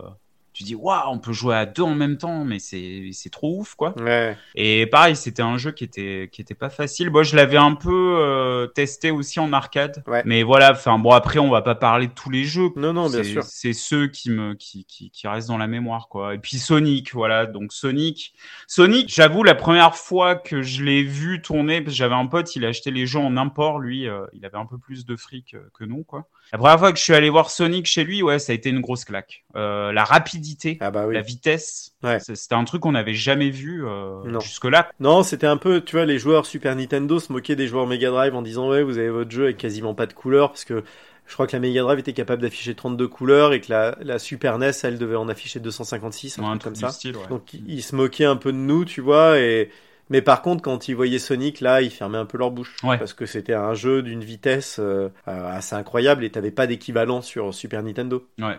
Je l'ai déjà dit tout à l'heure, mais vraiment, Sonic, quand j'y pense, vraiment, mais le, le niveau sous l'eau, il m'a, il m'a, il m'a marqué, quoi. Ah bah oui oui. Donc j'ai adoré y jouer au jeu, mais euh, je pense pas que j'y rejouerai même euh, dans un élan nostalgique ou quoi, parce que ce niveau, euh, tu sais, en plus avec ce truc, tu te souviens où tu, euh, tu devais aller reprendre de l'oxygène avec les bulles, Ouais. Ouais, bien sûr. et des fois t'étais trop, euh, t'étais trop short, quoi, et puis euh, t'avais limite l'impression toi-même de suffoquer, quoi. C'était, Ouais, et puis les bulles, elles fait. étaient pas là en permanence. Elles sortaient, et puis elles montaient, et puis il fallait attendre qu'elles soient sorties de l'écran pour qu'il y en ait une autre qui apparaisse. Du coup, des fois, t'arrivais, t'arrivais juste trop tard pour pas pouvoir l'atteindre, mais le temps qu'elles sortent de l'écran et l'animation était assez lente, et bah t'avais le temps d'arriver à ce que ton timer arrive à zéro et de crever alors que l'autre bulle, elle apparaît au moment où tu crèves, quoi. Et là, tu pétais les plombs. Tu pétais les plombs. Non, non, c'était, euh, c'était, c'était dur, quoi. Mais bon, la, Mega Drive, moi j'ai commencé par la Mega Drive, mais vers la, f- en- je crois que ça devait être en 80, fin 93 ou début 94. Mes parents ont enfin accepté de m'acheter d'occasion une Super Nintendo d'occasion. Et là, j'ai découvert et j'ai rattrapé mon retard sur la Super Nintendo. Et la Super Nintendo, c'était juste génial. Et oui, on parle aussi beaucoup de, on parle de quand même de plein de jeux, mais aussi à l'époque, il y en avait moins qui sortaient. Oui. Mes parents avaient pas de thune de m'en acheter, mais j'avais aussi des copains. On se prêtait beaucoup plus les jeux que ce qu'on se les prête maintenant. Et il y avait, euh, alors que les jeux coûtaient plus cher que maintenant, hein, si tu regardes avec l'inflation et tout ça, le prix du jeu vidéo a pas beaucoup augmenté au final avec l'inflation. Mais à l'époque, une cartouche Super Nintendo c'était 500 francs et 500 francs à l'époque, c'est facile 110 euros de maintenant avec l'inflation. Oui, oui, c'est complètement dingue. Très, hein. très cher. J'avais mon pote Vivien, lui, il achetait les, les jeux en import sur la Super NES. Il s'était acheté les Tiny Toons à l'époque en import japonais. Euh, il avait eu un Noël, euh, la cartouche, euh, il avait payé 650 francs. Ouais, ce qui veut dire quasiment 150 euros de maintenant, quasiment. Ouais, c'est dingue. C'est ouf. C'est ouf. Mais à l'époque, il y avait aussi d'autres moyens. Alors, le jeu d'occasion était aussi très présent. On avait beaucoup de magasins qui faisaient de l'occasion. C'est la naissance aussi des premiers magasins de jeux vidéo. Et moi, j'avais un magasin qui faisait de l'échange dans, mon, dans ma ville. Ah oui. Et où du coup, tu te pointais avec euh, ta cartouche, tu filais un billet de 50 francs, donc euh, quoi, 7 euros maintenant à peu près. Tu filais un billet de 50 ou 10 balles, disons, 10 euros tu filais tes 50 francs et tu repartais avec une autre cartouche d'occasion, euh, tu partais avec un autre jeu d'occasion et des fois tu avais vraiment des pépites. Hein.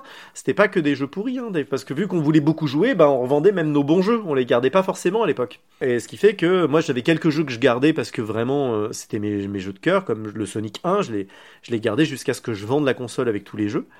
Mais il y en avait des fois, j'ai comme ça en échange, je suis tombé sur vraiment des trésors. Et puis des fois, j'avais des jeux, je savais même pas ce que je prenais. Enfin, parce qu'il n'y avait pas encore Enfin, moi, j'avais pas encore forcément l'habitude d'acheter beaucoup de magazines, même si j'ai très vite commencé à acheter Console Plus et Joypad et Player One.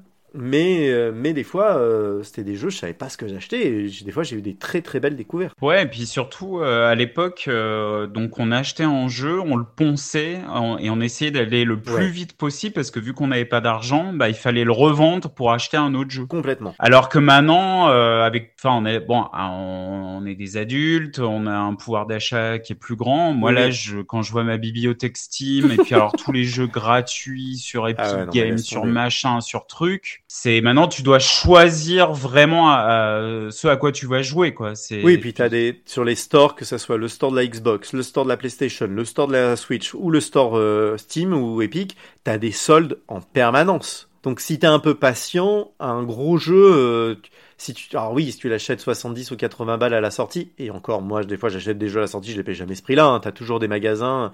Si t'achètes en physique, t'arrives toujours à trouver euh, des, euh, que ce soit sur euh, bon Amazon, même si j'aime pas commander chez eux, mais même la Fnac ou des supermarchés, genre Auchan ou Leclerc ou je ne sais quoi, t'arrives toujours à trouver tes jeux à 50 balles, quoi, 50, 60 balles pour les gros jeux que tu veux vraiment des one.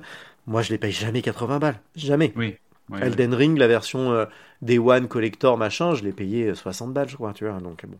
Mais euh, au God of War, je l'ai payé 40 balles. Voilà. Et puis t'as les Game Pass maintenant, t'as le PlayStation Plus, t'as le Game Pass qui fait que même si vraiment t'as pas d'argent, le gros achat c'est la console.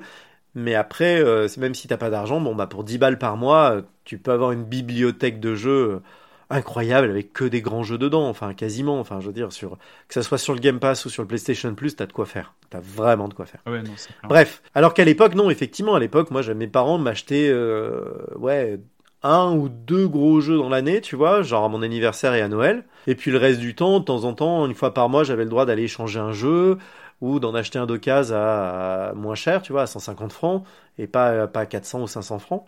Mais c'était vraiment très rare, quoi. C'était vraiment très rare.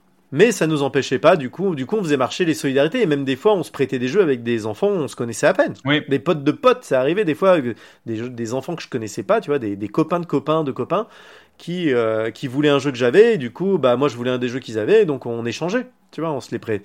On échangeait, on se les prêtait, on se disait, allez, on se les prête pendant un mois, le temps de le finir, et puis on se les rend, quoi. Et donc pendant un mois, t'avais un mois pour finir ton jeu et du coup tu, tu le rouillais et tu le finissais euh, à fond, à fond, à fond. Même quand c'était très difficile, tu t'acharnais. Alors après, il y a des jeux que j'ai jamais réussi à finir, mais il y a des jeux auxquels je n'arriverai plus à jouer maintenant et que j'ai fini à l'époque, genre euh, bah, Ghouls and Goblins euh, ou Ghouls and Ghosts, je sais plus lequel c'était. sur Mega Drive. Sur Mega Drive, j'ai réussi à le finir, alors que maintenant, j'arrive pas à passer le premier niveau. J'étais bien meilleur en jeu vidéo à l'époque. Ouais. Mais oui, j'allais commencer à parler de la Super Nintendo, parce que sur la Super Nintendo, c'était quand même une machine incroyable. Enfin, il y avait des jeux, il y a quelques-uns de mes jeux préférés de tous les temps sur la Super Nintendo. Oui. À commencer par un qui a occupé mon top 1, euh, mon top 3, on va dire, et mon top 1 et mon top 3 de, mes jeux ever, c'est euh, euh, The Legend of Zelda Link to the Past.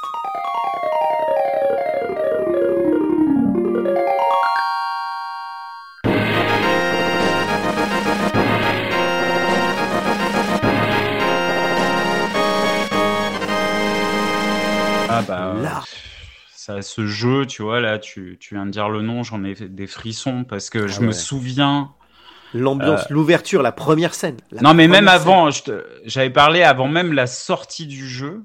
Ah oui, oui. Je sais pas si tu te souviens, parce qu'à l'époque, bah, bien sûr, il n'y avait pas Internet. Il y avait, il y avait une, il y avait, de temps en temps, il y avait une émission où on parlait de jeux vidéo qui passait le Micro Kids. mercredi. Micro Kids. Je crois que c'est Micro Kids et je me souviens Sur France 3. de la vidéo où ils a- on avait eu les premières vidéos sur euh, Link to the Past Ouais, ouais. et que et j'avais pété les plombs où j'étais là, je dis waouh, il y a de la pluie. Tu te souviens de ça? C'est ouais, bah oui, c'est la première scène justement. Quand tu te réveilles la nuit, tu te réveilles, tu sors de ta maison et t'as Hyrule. Là, ouais, tu te réveilles et il y avait de la pluie quoi. On n'avait jamais vu ça, de la pluie qui tombe. Mais non. Non, et puis c'était hyper beau. Et encore maintenant. D'ailleurs, le, pour le coup, lui, il a pas vraiment pas vieilli. Il reste vraiment encore hyper beau, hyper mignon. euh. Enfin, moi, c'est un jeu que, j'ai re- que je refais régulièrement. C'est un des rares jeux, voilà, c'est un des rares jeux de rétro. Parce que moi, je suis pas très rétro gaming. J'ai un peu Mm, du mal avec le mm. rétro gaming. C'est pas trop mon truc. Et c'est un des rares jeux que j'ai aucun problème à refaire encore maintenant. Et j'ai dû le faire. euh, bah, je sais pas, il est sorti en quoi En 92, 93, un truc comme ça. 91. Non, la, la Super NES est sortie en 92 en France, donc il est peut-être sorti en 91 au Japon, mais en France on l'a au minimum pas eu avant 92, ça c'est sûr. Parce qu'elle la Ouais, 91 au Japon. parce qu'elle est sortie en Ouais. 92, en septembre 92, la Super NES, je m'en souviens très bien, parce que justement mes parents voulaient pas me l'acheter parce que j'avais eu la Mega Drive l'année d'avant, et j'étais bien deg, donc je m'en souviens bien, ça m'a marqué. Mais, euh, mais ouais, ouais, c'était un jeu euh, incroyable, incroyable. Les donjons sont super, l'univers est super, le gameplay, il a pas pris une ride, ça, une ride, ça répond au, au doigt et à l'œil, c'est vraiment, vraiment, vraiment un super jeu. Les musiques, Ouais. les musiques, des fois, même encore maintenant, des fois, alors que le jeu, j'y ai pas joué depuis au moins 10 ans, tu vois, Mm. il y a encore maintenant, des fois, je me balade dans la rue et, et j'ai la musique euh, en tête, Mm, la mm, musique mm, en tête qui revient. Et l'autre fois, je suis allé voir un spectacle de potes, tu vois, de, de copains euh, comédiens, et un spectacle pour enfants qu'ils ont monté. Et à un moment donné, ces deux personnages euh, scientifiques qui partent à l'aventure, super spectacle d'ailleurs, euh, qui s'appelle Panique chez les Minus. Si vous avez l'occasion de le voir, d'emmener vos enfants, allez-y, c'est top. Ça tourne un peu dans toute la France, faut aller voir, c'est vraiment bien. Et, euh, et à un moment donné, donc, tu as ces deux personnages qui partent à l'aventure. Et ils ont mis une musique et tout le long j'étais putain c'est quoi cette musique? Je la connais, je la connais. J'arrivais pas à remettre le nom dessus et vraiment et c'était la musique du Dark World de Zelda. Ouais. Et, euh, et à la fin je vais voir donc euh, ma- mon ami qui est qui, qui joue dans le spectacle et je lui fais mais attends mais c'est quoi cette musique? Et elle elle connaissait pas bien, elle me dit ouais je crois que c'est je crois que c'est une musique de Zelda et tout de suite je fais ah oui Dark World et tout de suite j'ai les images qui me sont revenues et ouais non c'était c'est incroyable c'est incroyable. Non, et puis, euh, génial. Ce, le, ce, comment dire, ce retournement au milieu du jeu où t'as un Dark World. Oui. Euh, ça, c'était, c'était dingue aussi pour l'époque. Ouais, ouais. T'avais la première quête où tu devais retrouver trois médaillons, tout ça, pour aller battre le sorcier qui avait capturé Voilà, la princesse. ouais, non, ouais. pas, non, il avait pas encore capturé la princesse, justement. Il avait, il avait tué le roi et il avait pris possession du château. Et la princesse s'était réfugiée dans l'église.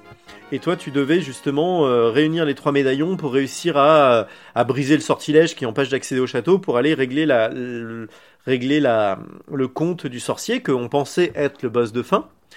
Et par contre, une fois, ouais, tu réunis tes trois médaillons, tu dis déjà c'est une bonne, bonne dizaine d'heures, quoi, un truc comme ça, et tu fais ah oui. de- À l'époque, on n'était pas très exigeant sur la longueur des jeux, et tu fais ah oui, de- oui, c'est déjà bien et tout. Puis t'arrives, tu penses que c'est le dernier boss, tu le bats, et là, d'un coup, tu découvres qu'en fait, c'était juste un sbire de Ganon.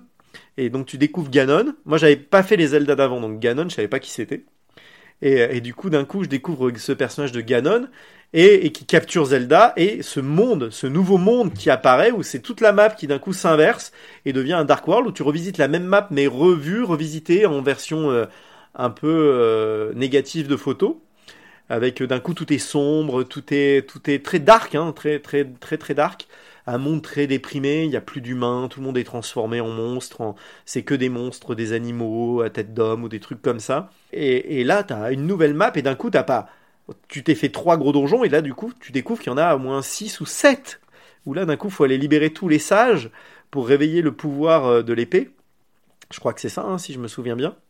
Et, là, c'est juste euh, incroyable, incroyable. Et t'as des donjons hyper inventifs. Enfin, c'est t'as plein d'armes à découvrir. euh, Enfin, non, c'est génial, c'est vraiment génial. Et t'as plein de trucs secrets cachés sur la map. Non, c'est vrai, c'est vrai que le, au niveau euh, inventivité euh, dans les donjons, Ouais. c'était, ça, ça reste une masterclass de game design ce jeu, quoi. Encore maintenant. Et puis t'as les, donjons, et puis la map en elle-même est un donjon, Oui. parce que t'as des Bah passages oui. secrets de partout pour essayer de trouver tous les quarts de cœur qui te permettent d'avoir un cœur en plus, d'augmenter ta vie. T'as pas des stats comme dans un jeu de rôle classique, mais t'as vraiment ce système par contre de points de vie qui sont rep- par des cœurs, et où du coup ton but c'est quand même d'augmenter ton nombre de cœurs pour te faciliter la vie, et du coup quelque part, tu t'es obligé de fouiller toute la map pour essayer de trouver tous les quarts de cœur. Pour le but, c'est d'avoir les vainqueurs euh, qui te permettent d'avoir toute la barre de vie entière pour aller tataner la gueule à Ganon.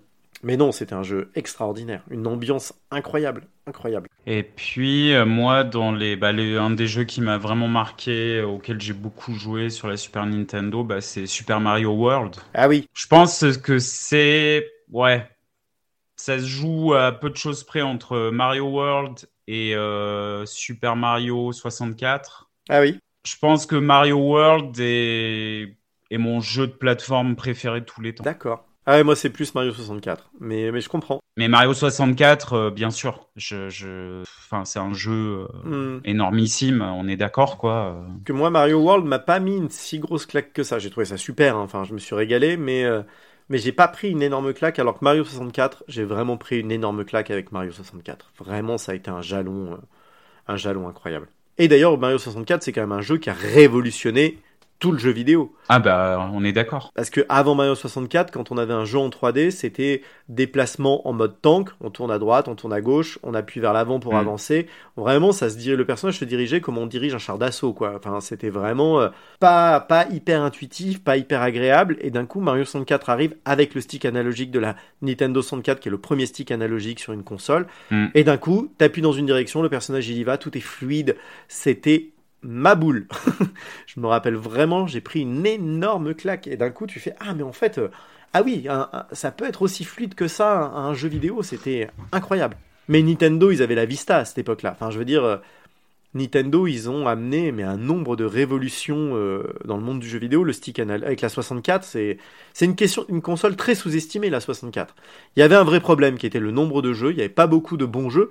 Par contre, les bons jeux qu'il y avait dessus, mais c'est tous des chefs-d'œuvre incroyables. Ils ont tous apporté quelque chose aux jeux vidéo. Que ça soit bah, Mario 64, il a apporté le déplacement dans un univers 3D et d'un coup, il a montré à tout le monde euh, que c'était possible d'être fluide, précis dans un monde en 3D. Ça, jusqu'à présent, on le savait pas. Ouais.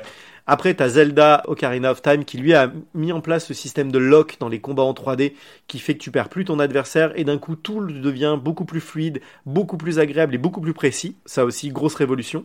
Ils ont amené le stick analogique, ils ont amené les vibrations avec le Rumble Pack qu'on pouvait rajouter, c'était un boîtier qu'on rajoutait à la manette et qui faisait que ta manette se mettait à vibrer. Avant ça, les manettes ne vibraient pas. Ouais. GoldenEye qui d'un coup a dit mais si si on peut faire un FPS sur console qui soit agréable. Regardez, bim, tac, t'as GoldenEye première fois qu'il y a un FPS qui se joue à la manette où d'un coup tu c'est jouable et GoldenEye j'ai passé des nuits à 4 sur la 64 avec mes potes, on était ados, on avait 17 ans.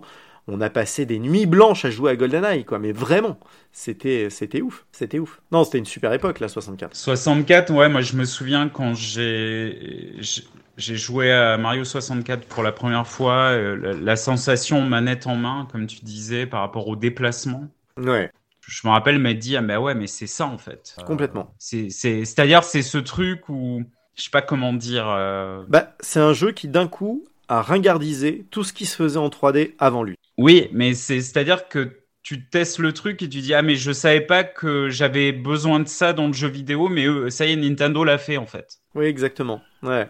Et sans Mario 64, euh, comme tu as dit, euh, il y, a, il y a tellement de jeux qui, qui, qui n'existeraient pas, quoi. Enfin, c'est. Ah oui, non, carrément. Ouais, non, c'est vraiment. euh, Ouais, non, Mario 64. euh. Ouais, Nintendo, de toute façon. Enfin, moi, j'ai un amour particulier pour Nintendo. Alors, sans, je suis pas forcément un, Nintendo fil de, la dernière heure, tu vois. Moi, les consoles Nintendo, ça a toujours été un peu mes, mes consoles d'appoint. Ça a jamais été trop, à part peut-être la Super NES, ça a jamais été trop mes consoles principales. À partir de la PlayStation, moi j'ai plus été un joueur PlayStation où du coup la PlayStation était vraiment ma console. Et à côté de ça, dès que j'avais un peu de thunes d'avance parce que je faisais un petit boulot ou, ou un truc comme ça, bah, je m'achetais une console Nintendo parce que, parce que je trouve que Nintendo, ils ont toujours un regard sur le jeu vidéo hyper intéressant. Oui, Et, et c'est souvent eux qui font avancer le jeu vidéo. Par contre, souvent le problème de Nintendo, c'est que c'est quand même un peu un... Ils se traînent un peu cette image de console pour enfants Et, ce qui fait que bah ils vendent. euh, Alors la Switch a complètement fait péter ça. La Wii avait commencé déjà un peu à le faire péter, mais la Switch a fini de faire péter ça. Où euh, vraiment la Ouais, c'était ce côté image un peu de console pour enfants qui fait que, bah, du coup, c'était une console qui se vendait moins que la PlayStation et il y avait presque un côté presque, alors, je, je- j'exagère, je grossis un peu le trait, mais presque un petit côté honteux à jouer à une console Nintendo, alors que jouer à une console PlayStation, c'était, euh, c'était un truc d'adulte, quoi, tu vois. Ouais, je vois. Ben là, tu vois, par exemple, je suis sur euh, sur Sens Critique, sur la, le top 100 des meilleurs jeux Super Nintendo. Ouais. Et en fait, euh, c'est juste euh, dingue. Vas-y, dis les dix premiers pour qu'on rigole. Je vais, bah, bah, euh, Link to the Past euh, qui est en premier dans le classement, Normal. Mario World, Ouais. Mario Kart, Ah bah oui, Mario Kart. Ah oui, bien sûr. Mario Kart. Enfin, je veux dire, à l'époque, Mario Kart, mais je faisais pas mes devoirs pour jouer à Mario Kart. Mais bah, c'était dingue, Mario Kart. Le Ah tout oui. premier, mais euh, pff, Ouais. on n'avait jamais vu ça, quoi. Ouais, ouais, ouais. Mario Kart. Avec ce, comme tu dis, cette, euh, ce sens de l'innovation et du fun. Oui. Et du gameplay, du fun dans le gameplay propre à Nintendo. Enfin, le fait que tu puisses balancer des, carapaces, euh, enfin, Ouais, ouais, ça rajoute vraiment du fun, comme tu dis. Ils sont vraiment, ils pensent à l'amusement en premier et ils mettent tout, tout, tous leurs efforts là-dedans et à la fluidité des contrôles.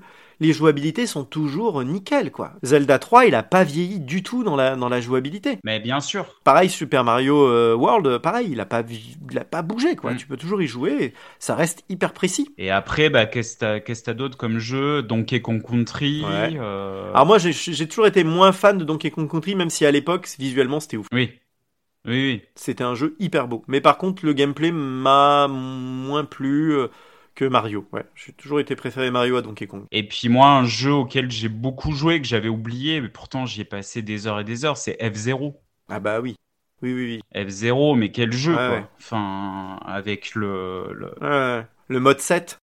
Le fameux mode 7. C'était euh, c'était l'univers, le, le gameplay qui était parfait, et puis ce truc où tu joues parce que tu veux vraiment t'améliorer, quoi. Et tu te rappelles ce rendu graphique, quoi, le mode 7 qui donnait une impression de fausse 3D, Ouais, alors que c'était juste un plan 2D incliné. Mais c'était ouf. Pour l'époque, c'était ouf. Mais ouais, ouais, non, c'était vraiment très bien, ouais.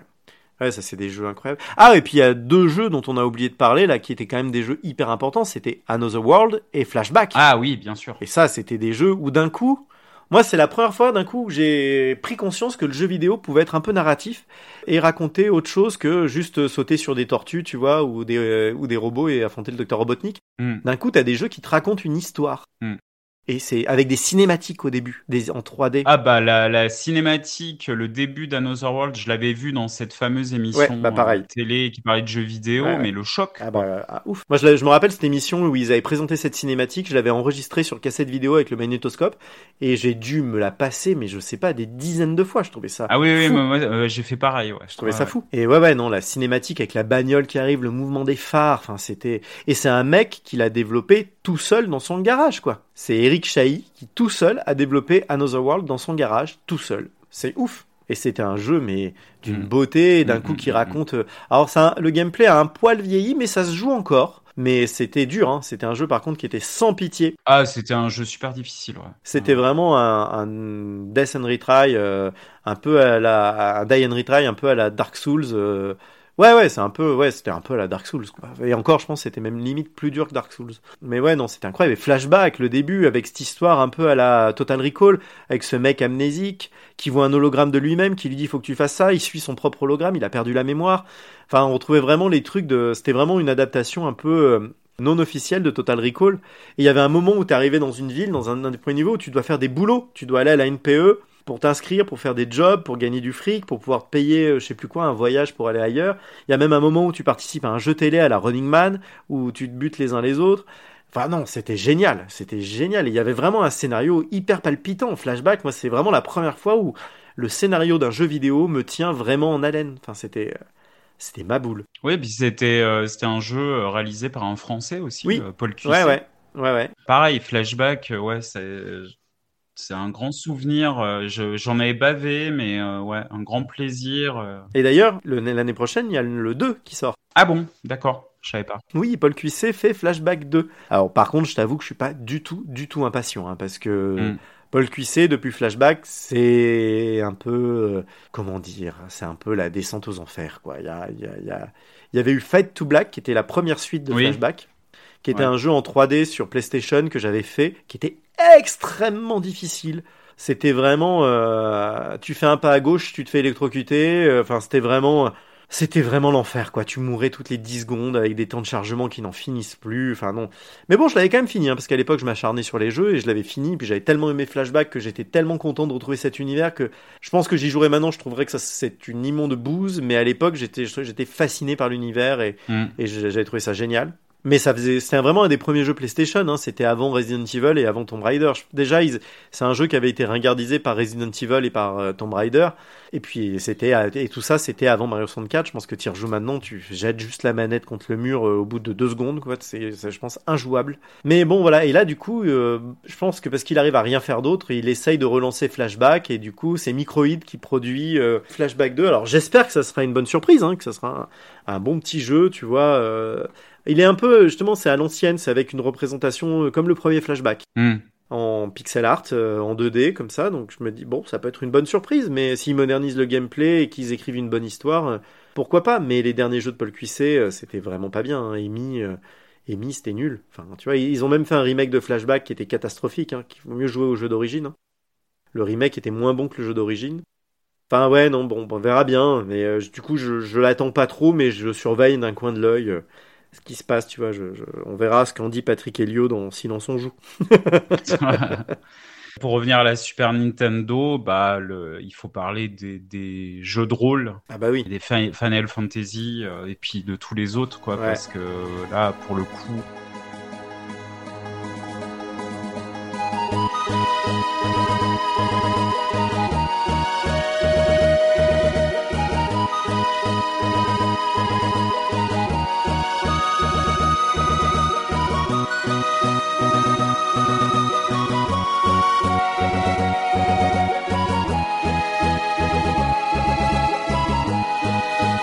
Alors moi, les Final Fantasy de la Super Nintendo, je les ai pas fait à l'époque. Je les ai refait plus tard. ah ok, d'accord. Bah déjà, ils arrivaient peu en France.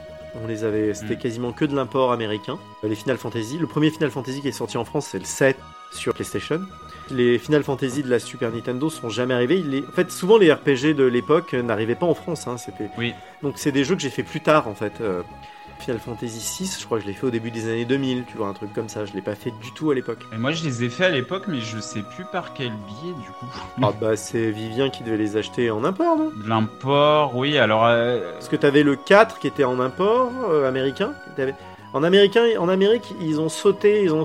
Alors, aux États-Unis, ils n'avaient pas la même numérotation que euh, qu'en- qu'au Japon. oui, Au Japon, c'était vraiment 1, 2, 3 qui étaient sur la NES, et puis 4, 5, 6 qui sont sortis euh, sur la Super NES, je crois, si je dis pas de conneries. Mais par contre, aux États-Unis, je sais que Final Fantasy 6 était nommé Final Fantasy 3. oui, je me souviens de ça. Par Ouais. contre, je sais plus le 1 à- auquel il se rapporte. Est-ce que Final Fantasy 1 japonais et le Final Fantasy 1 américain? Ça, je sais plus. Et surtout, Final Fantasy 2 américain, je sais plus lequel c'est japonais. Est-ce que c'est le 4 Je sais plus. Ça, je sais Ça, plus. je... honnêtement, je, je me souviens plus. Mais ce qui est sûr, c'est que si tu as joué en anglais, le Final Fantasy 4, parce que je sais que c'est un de tes jeux cultes, Ouais. le Final Fantasy 4 euh, auquel tu as joué, ça, si tu as joué en anglais, ça s'appelait pas Final Fantasy 4, ça c'est sûr. Mais avant, euh, non, moi, là, en fait, d'un coup, euh, je viens de me souvenir que le tout premier Final Fantasy auquel j'ai joué, c'est pas le 4, c'est le Final Fantasy de la Game Boy. Ah, qui en fait n'est pas un Final Fantasy, c'est Voilà. un Seiken Densetsu, c'est-à-dire la série Secret of Mana. C'est le jeu qui est avant ouais, Secret voilà, of Mana, c'est ça. qui en ça. France s'appelait alors.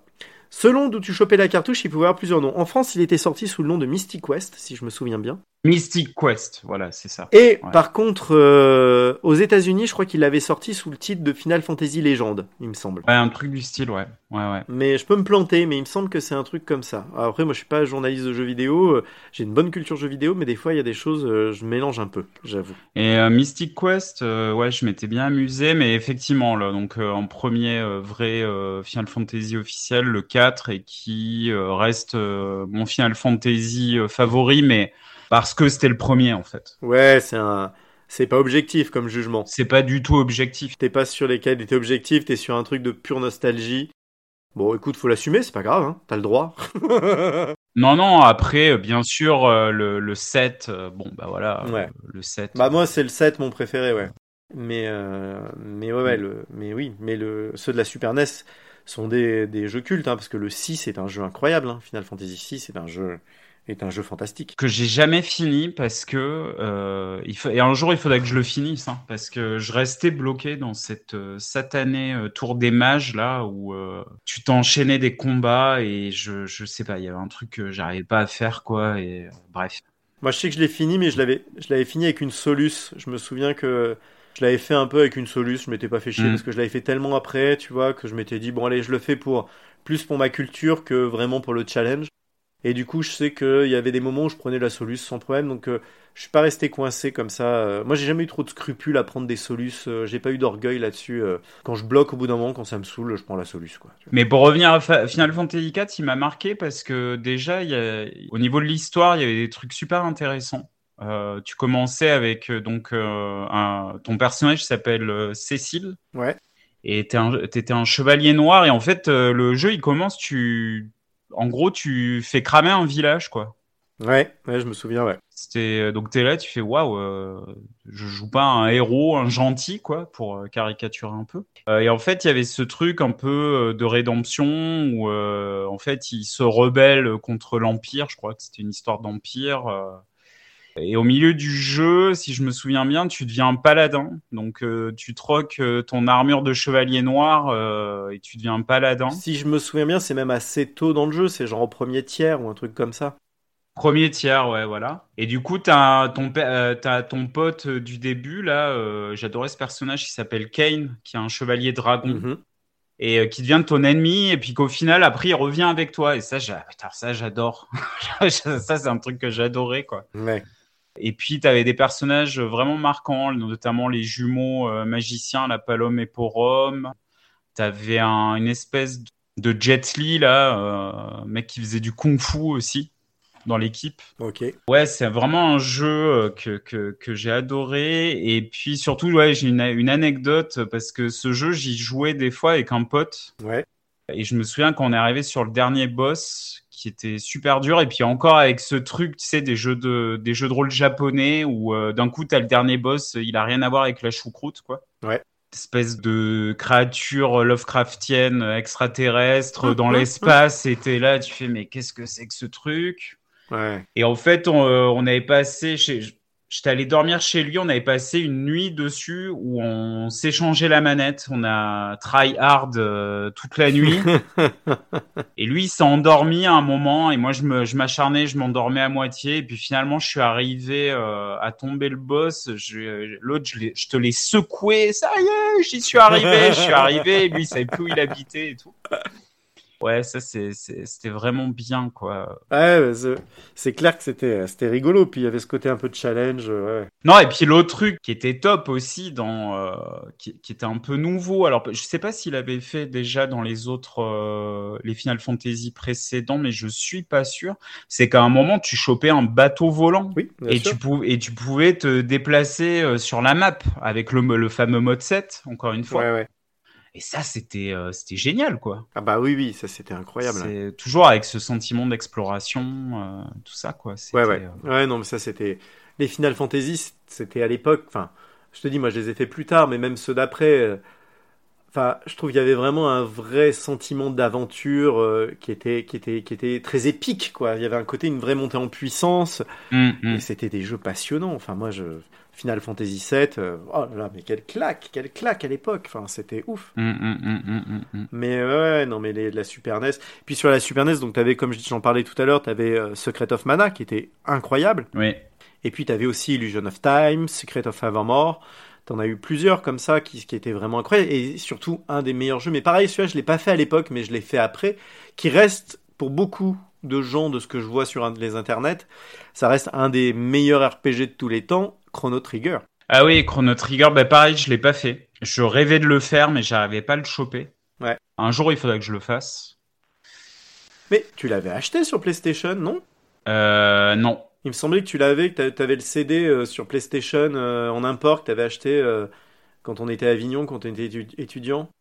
Euh, alors, euh, Ah non, c'est que sur. Ah, peut-être que je l'ai eu parce qu'à l'époque, euh, oui, je- j'avais un, un oncle qui, hab- qui habitait au Japon et qui m'envoyait. Ah non, non, non, euh, c'était un truc officiel. Avec, c'était un euh, truc officiel. Ah, C'était, c'était une compile, euh, il n'est pas du Japon celui-là. c'était une espèce de compile, euh, genre où il y avait euh, Final Fantasy V et Chrono Trigger ou un truc comme ça. Tu sais, ils avaient ressorti, euh, Ah Mais non. euh, alors, ils avaient ressorti sur PlayStation comme ça quelques vieux RPG. Euh, il y avait eu Final Fantasy VI qui était sorti. Moi, c'est là où j'avais fait Final Fantasy VI. C'était sur la ressortie euh, PlayStation. Et il y avait eu un genre, une Final Fantasy anthologie ou un truc comme ça, je sais plus. Il me semble que tu l'avais, mais alors peut-être que je confonds, hein, mais. euh, non, non, je, alors, sûr et certain, Chrono Trigger, euh, je l'ai, je l'ai jamais fait. Ok, bah alors je dois confondre. Excuse-moi. Chrono Trigger, jamais fait. Et puis pareil, euh, celui que, bah pareil, qui est considéré comme euh, le meilleur jeu de rôle de la Super NES, c'est Earthbound. Enfin, Mother 2. Ah oui, mais ça c'est jamais vraiment jamais arrivé Oui, chez voilà. nous avant la Wii U et la console virtuelle euh, de la Wii U. Voilà. Et celui-là, pareil, un jour, j'aimerais mettre les mains dessus. Ah moi je l'ai fait Earthbound. Ah, tu l'as fait, toi? Ouais. Ouais, sur Wii U je l'avais acheté en console virtuelle. Puis je l'ai là aussi sur la Super NES Mini, euh, il y est dessus. Ouais. Et tu peux l'avoir aussi sur la Switch maintenant euh, quand t'as l'abonnement, Ok. euh, l'abonnement online là t'as as droit à des à des consoles virtuelles. Su- t'as des t'as la Super NES et euh, la NES. Donc t'as les deux. T'as le, le premier Mother et le Mother 2. Ouais. Donc t'as euh, comment ils appellent ça dans les versions américaines là sur Wii U? C'est Earthbound. C'est Earthbound, Et ouais. l'autre, je crois que ça Mm. doit être Before Earthbound ou un truc comme ça, le premier, qui est en fait Mother 1. Mm, mm. Ouais, j'ai fait le 2, ouais, le Earthbound, je l'ai fait, bah, il y a pas très longtemps, hein, tu vois, il y a un peu moins de 10 ans sur Wii U. Et euh, ouais, non, c'est bien, c'est très bien, ouais. C'est un très chouette jeu. Après, j'ai pas accroché plus que ça, ça m'a pas. euh, euh, je pense que si je l'avais fait à l'époque, ça m'aurait vraiment éclaté. Et là, bon, oui, c'est très bien, mais c'est le côté rétro. Au bout d'un moment, ça me tombe des mains, quoi. Voilà. Mm, mm, mm, mm. Mais non, celui que j'aimerais faire et que j'ai jamais fait, il faudrait que je fasse peut-être en émulation, hein, même, tant pis. Hein. C'est euh, Mother 3 sur euh, Game Boy Advance, qui paraît qui est vraiment, vraiment incroyable, avec un, un scénario vraiment, euh, vraiment ouf. Ah, voilà, c'est celui-là, oui, que, dont tout le monde dit que c'est euh, Ouais. un des meilleurs jeux, euh, jeux de rôle. Et ça, vraiment, je comprends pas pourquoi Nintendo n'en fait pas un, pas même un remaster, tu vois, un peu joli, Mm, quoi, mm, comme mm, peut mm. faire des fois euh, Square Enix avec certains de ses anciens RPG, tu vois, quand il ressort les Final Fantasy en édition pixel perfect, là, sur, euh, sur euh, PC, tu vois, tu dis, bah oui, pourquoi pas, pourquoi est-ce qu'ils font pas ça, Nintendo, tu vois. C'est marrant comme Nintendo, des fois, ils capitalisent sur leur licence à fond. Et puis il y a des fois pas du tout, ils en laissent mourir certaines, on sait pas trop pourquoi, comme F0 où il n'y a pas de nouveau F0, tu vois, je sais pas pourquoi. C'est un peu étrange des fois le. La- Alors après, moi je suis pas dans les secrets des dieux, hein, peut-être que c'est vraiment pas rentable, j'en sais rien, tu vois, mais. Mais je trouve ça des fois un peu étrange le- les choix euh, éditoriaux de Nintendo euh, par rapport à leur catalogue. euh, tu vois, alors qu'il y a des trucs, tu dis, il y a quand même du pognon à prendre, quoi, j'im- j'imagine. Mm, mm, mm. Tu vois, tu fais un Mother 4, euh, un Mother 4 sur Switch en mode HD 2D, tu vois, comme, comme les Octopus Traveler ou, ou récemment Triangle Strategy, tu vois, cette représentation qui donne une impression de pixel de l'époque, mais avec la, les technologies de maintenant et un rendu 3D assez mignon. Tu dis, hein, Live Alive- Live aussi, qu'ils ont sorti il y a pas longtemps, là. le remake de, Live- de Square Enix de Live Alive, tu vois, qui est, qui est, qui, qui est très beau, très très beau. Enfin, tu vois, ça se joue euh, très bien maintenant. C'est, ça a même vachement de charme, ce genre de représentation.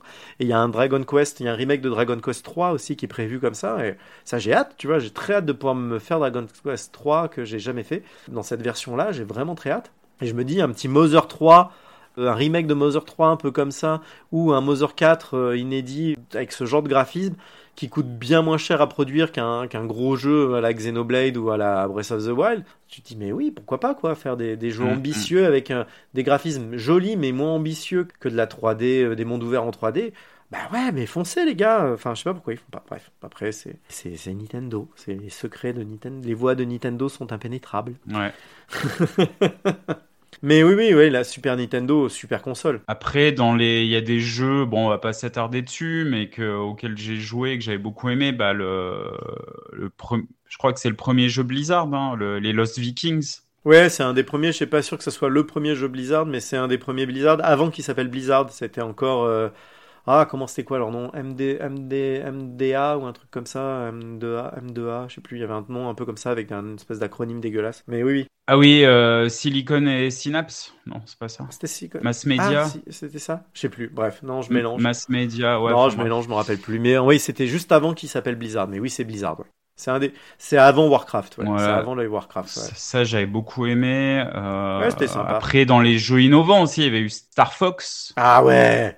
Oh là là, Star Fox. Ah ouais. Ça, j'avais adoré. C'était Star Wars en live, quoi. Une aventure spatiale.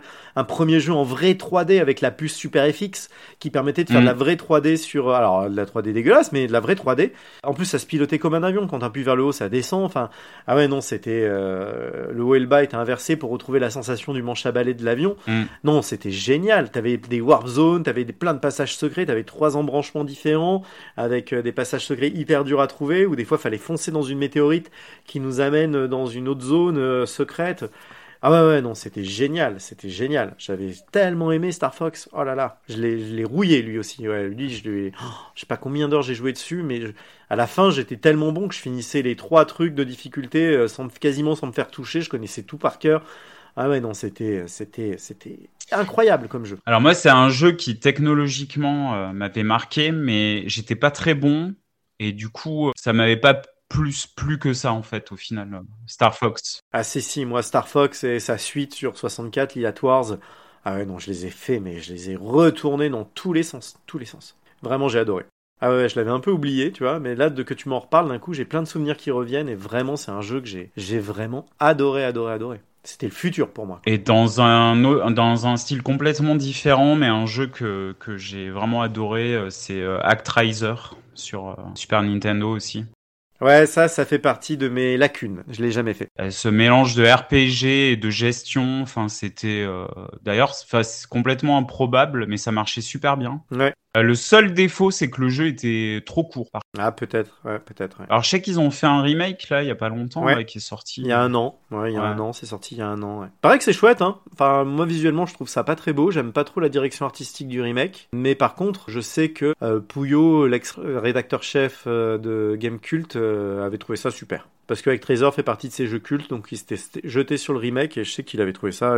Il avait trouvé le remake vraiment super. Ok bah faudrait que je teste à l'occasion. Ouais, faut essayer de le trouver en solde sur le PSN. Faut attendre une solde. Square Enix, ils en font assez régulièrement des soldes. Mm, mm. Moi, c'est pareil, tu vois, là, ils ont sorti, là, cette année, ils ont sorti toute une ribambelle de, de jeux un peu double A, tu vois, comme Diophile Chronicles ou le Valkyria euh, Elysium, Mm. qui est une espèce de suite beat'em all de- du fameux euh, Valkyria Profile. Et ça, oui, bon, je ne mettrai pas 50 balles dedans pour l'acheter neuf, mais par contre, je sais que je guette les soldes et dès que je vais le trouver à, à 15-20 balles, euh, oui, je, je pense que je vais me le prendre Mm, pour en, en démat, tu vois, pour parce que Valkyria Profile fait partie de mes RPG cultes. D'ailleurs, il ressort, hein, Valkyria Profile le premier. Il y a un remake sur PS5 qui sort le mois de décembre là. Non, Si, si, si. parce que bah ouais, bah Valkyria Profile, je l'avais, je l'ai jamais terminé parce que j'étais toujours bloqué au même endroit. Donc Valkyria Profile, RPG de Square Enix de la grande époque, époque PlayStation. C'est un RPG sur PlayStation, mais en vue de profil justement, Mm. en vue de- en 2D, pas du tout euh, en 2D scrolling euh, latéral, pas du tout un, pas du tout un, un jeu en monde ouvert, mais alors avec un scénario mais juste trop bon quoi. Trop trop bien, très nostalgique, très triste avec euh, tu dois t'as une Valkyrie qui va récupérer les âmes des damnés et des morts pour en faire tes soldats pour sauver le monde du Ragnarok si je me souviens bien. Et euh, ouais non, c'était c'était c'était c'était génial, génial. Bah, surtout, moi, ce qui m'avait euh, marqué euh, bon, dans le peu du jeu que j'ai fait, hein, parce que ça, ça a été une grosse frustration, Valkyrie Profile, d'être. J'arrivais pas à me débloquer, j'arrivais pas. euh, Ouais, bah maintenant faut prendre des solutions quand ça bloque. hein. Maintenant, faut prendre les solutions, ouais, mais à l'époque, j'avais cette espèce. Ouais, la mauvaise fierté puis internet était pas encore euh, très démocratisé, on est au début des années 2000 en plus. Oui, j'avais cette fierté, ouais, non, euh, les jeux, je les finis tout seul, j'ai pas besoin de solus, c'est que les vrais. Il a que les, les- quand t'es un vrai joueur, tu joues sans solus, enfin bref. D'ailleurs, j'ai dû changer mon fusil d'épaule euh, par rapport à ça euh, avec les jeux From Software. Ah bah oui, non, mais oui. Mais bon, c'est un autre débat. Mais Valkyrie Profile, moi, ce qui m'avait marqué, c'est c'est surtout cette ambiance euh, dépressive qu'il y avait. Ouais. Et les histoires des personnages dont tu récoltais les âmes, mais à chaque fois, c'était des histoires horribles. Ouais. Et, et je trouvais que ça amenait euh, quelque chose d'un peu nouveau, quoi. euh. Ah oui, complètement, il y avait un ton euh, Et puis là pour le coup, c'était un, un ton adulte, mais vraiment adulte. Tu vois, pas juste euh, edgy ou euh, ce côté un peu où tu veux faire adulte en mettant de la violence gratuite et un peu du cul. Oui, voilà, ouais. Non, là, il y avait un propos. Il y avait un vrai propos. C'était très mature dans le récit. Ce qui était pas souvent le cas dans le jeu vidéo de cette époque-là. Mm. Donc euh, ouais, non, non, c'était vraiment, vraiment top. Hein. Enfin, et du coup, je te dis, ouais, je sais plus quand, mais début décembre, euh, dans la première quinzaine de décembre, il y a euh, normalement, s'il est pas retardé, parce qu'il devait sortir en septembre, il a été repoussé à décembre. 20 22 décembre. Ah bah voilà, non, c'est pas la première quinzaine, c'est Eh vraiment ben, juste avant Noël. Petit cadeau de Noël impromptu, pof Petit remake euh, PS5 de qui s'appelle du coup Valkyrie Profile Lenet, je crois, ou Lenes, Ouais, ouais, c'est ça. Lines, ouais. je sais Ouais, plus ouais. comment on prononce. Les nets, ouais, c'est le, c'est le nom de, du personnage principal. Ouais, Ouais, voilà. Et j'ai très très hâte. Je pense que je vais me faire ce petit cadeau de Noël. Je sais pas à combien il est, mais j'espère qu'il va pas être trop cher parce que j'ai pas envie non plus d'y mettre des 100 et des 1000. Mais, euh, mais s'il est à 15 balles, je pense qu'entre 15 et 20 balles, je pense que ça va être mon petit cadeau de Noël impromptu euh, que je vais me faire à moi-même. Ah, bah, je, je pense que je vais me l'acheter aussi parce que, ouais, c'est un jeu euh, Ouais, que j'avais envie de faire en entier et donc, euh, bah, c'est super. Ah, je suis très content. ouais, ouais. Moi, ça me fait très envie aussi de refaire ça. euh, voilà.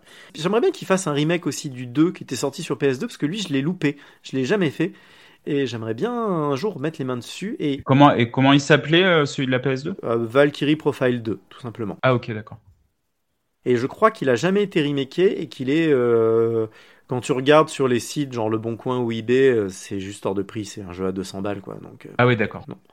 non, je mettrais pas 200 balles dans un jeu. Faut pas déconner.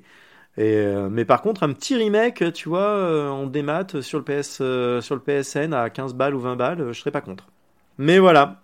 Et ben écoute, là, on a bien bien digressé sur nos origines de gamer jusqu'à la fin de la de l'ère euh, Super Nintendo Mega Drive. Est-ce que euh, on a encore des choses à dire là? Je sais pas, non, je Pour pense pas. finir, ouais, est-ce que tu as un dernier truc à dire sur la Super Nintendo, la Mega Drive, les- cette génération de consoles? Parce qu'après, là, ça va nous emmener sur la PlayStation et j'ai peur que la PlayStation soit un gros gros morceau. Ouais, c'est un gros et morceau. du coup, je me le dis, on va peut-être se le garder pour un plus tard, un épisode souvenir de gamer vieux con euh, numéro 2. Oui, ouais. Ouais, sinon, je te propose qu'on se quitte là, peut-être sur un. Un quel est, est-ce que tu as une actualité culturelle euh, de quelque chose que tu as vu, lu, euh, joué, qui t'est plu? Qu'est-ce que j'ai vu récemment qui m'a beaucoup plu? J'ai vu, ah oui, bah, une série en rapport avec les jeux vidéo dont je t'avais parlé euh, hors podcast qui s'appelle Players, Ah oui, qui est une série. alors, bon, désolé, là, je vais en live aller sur Internet vas-y.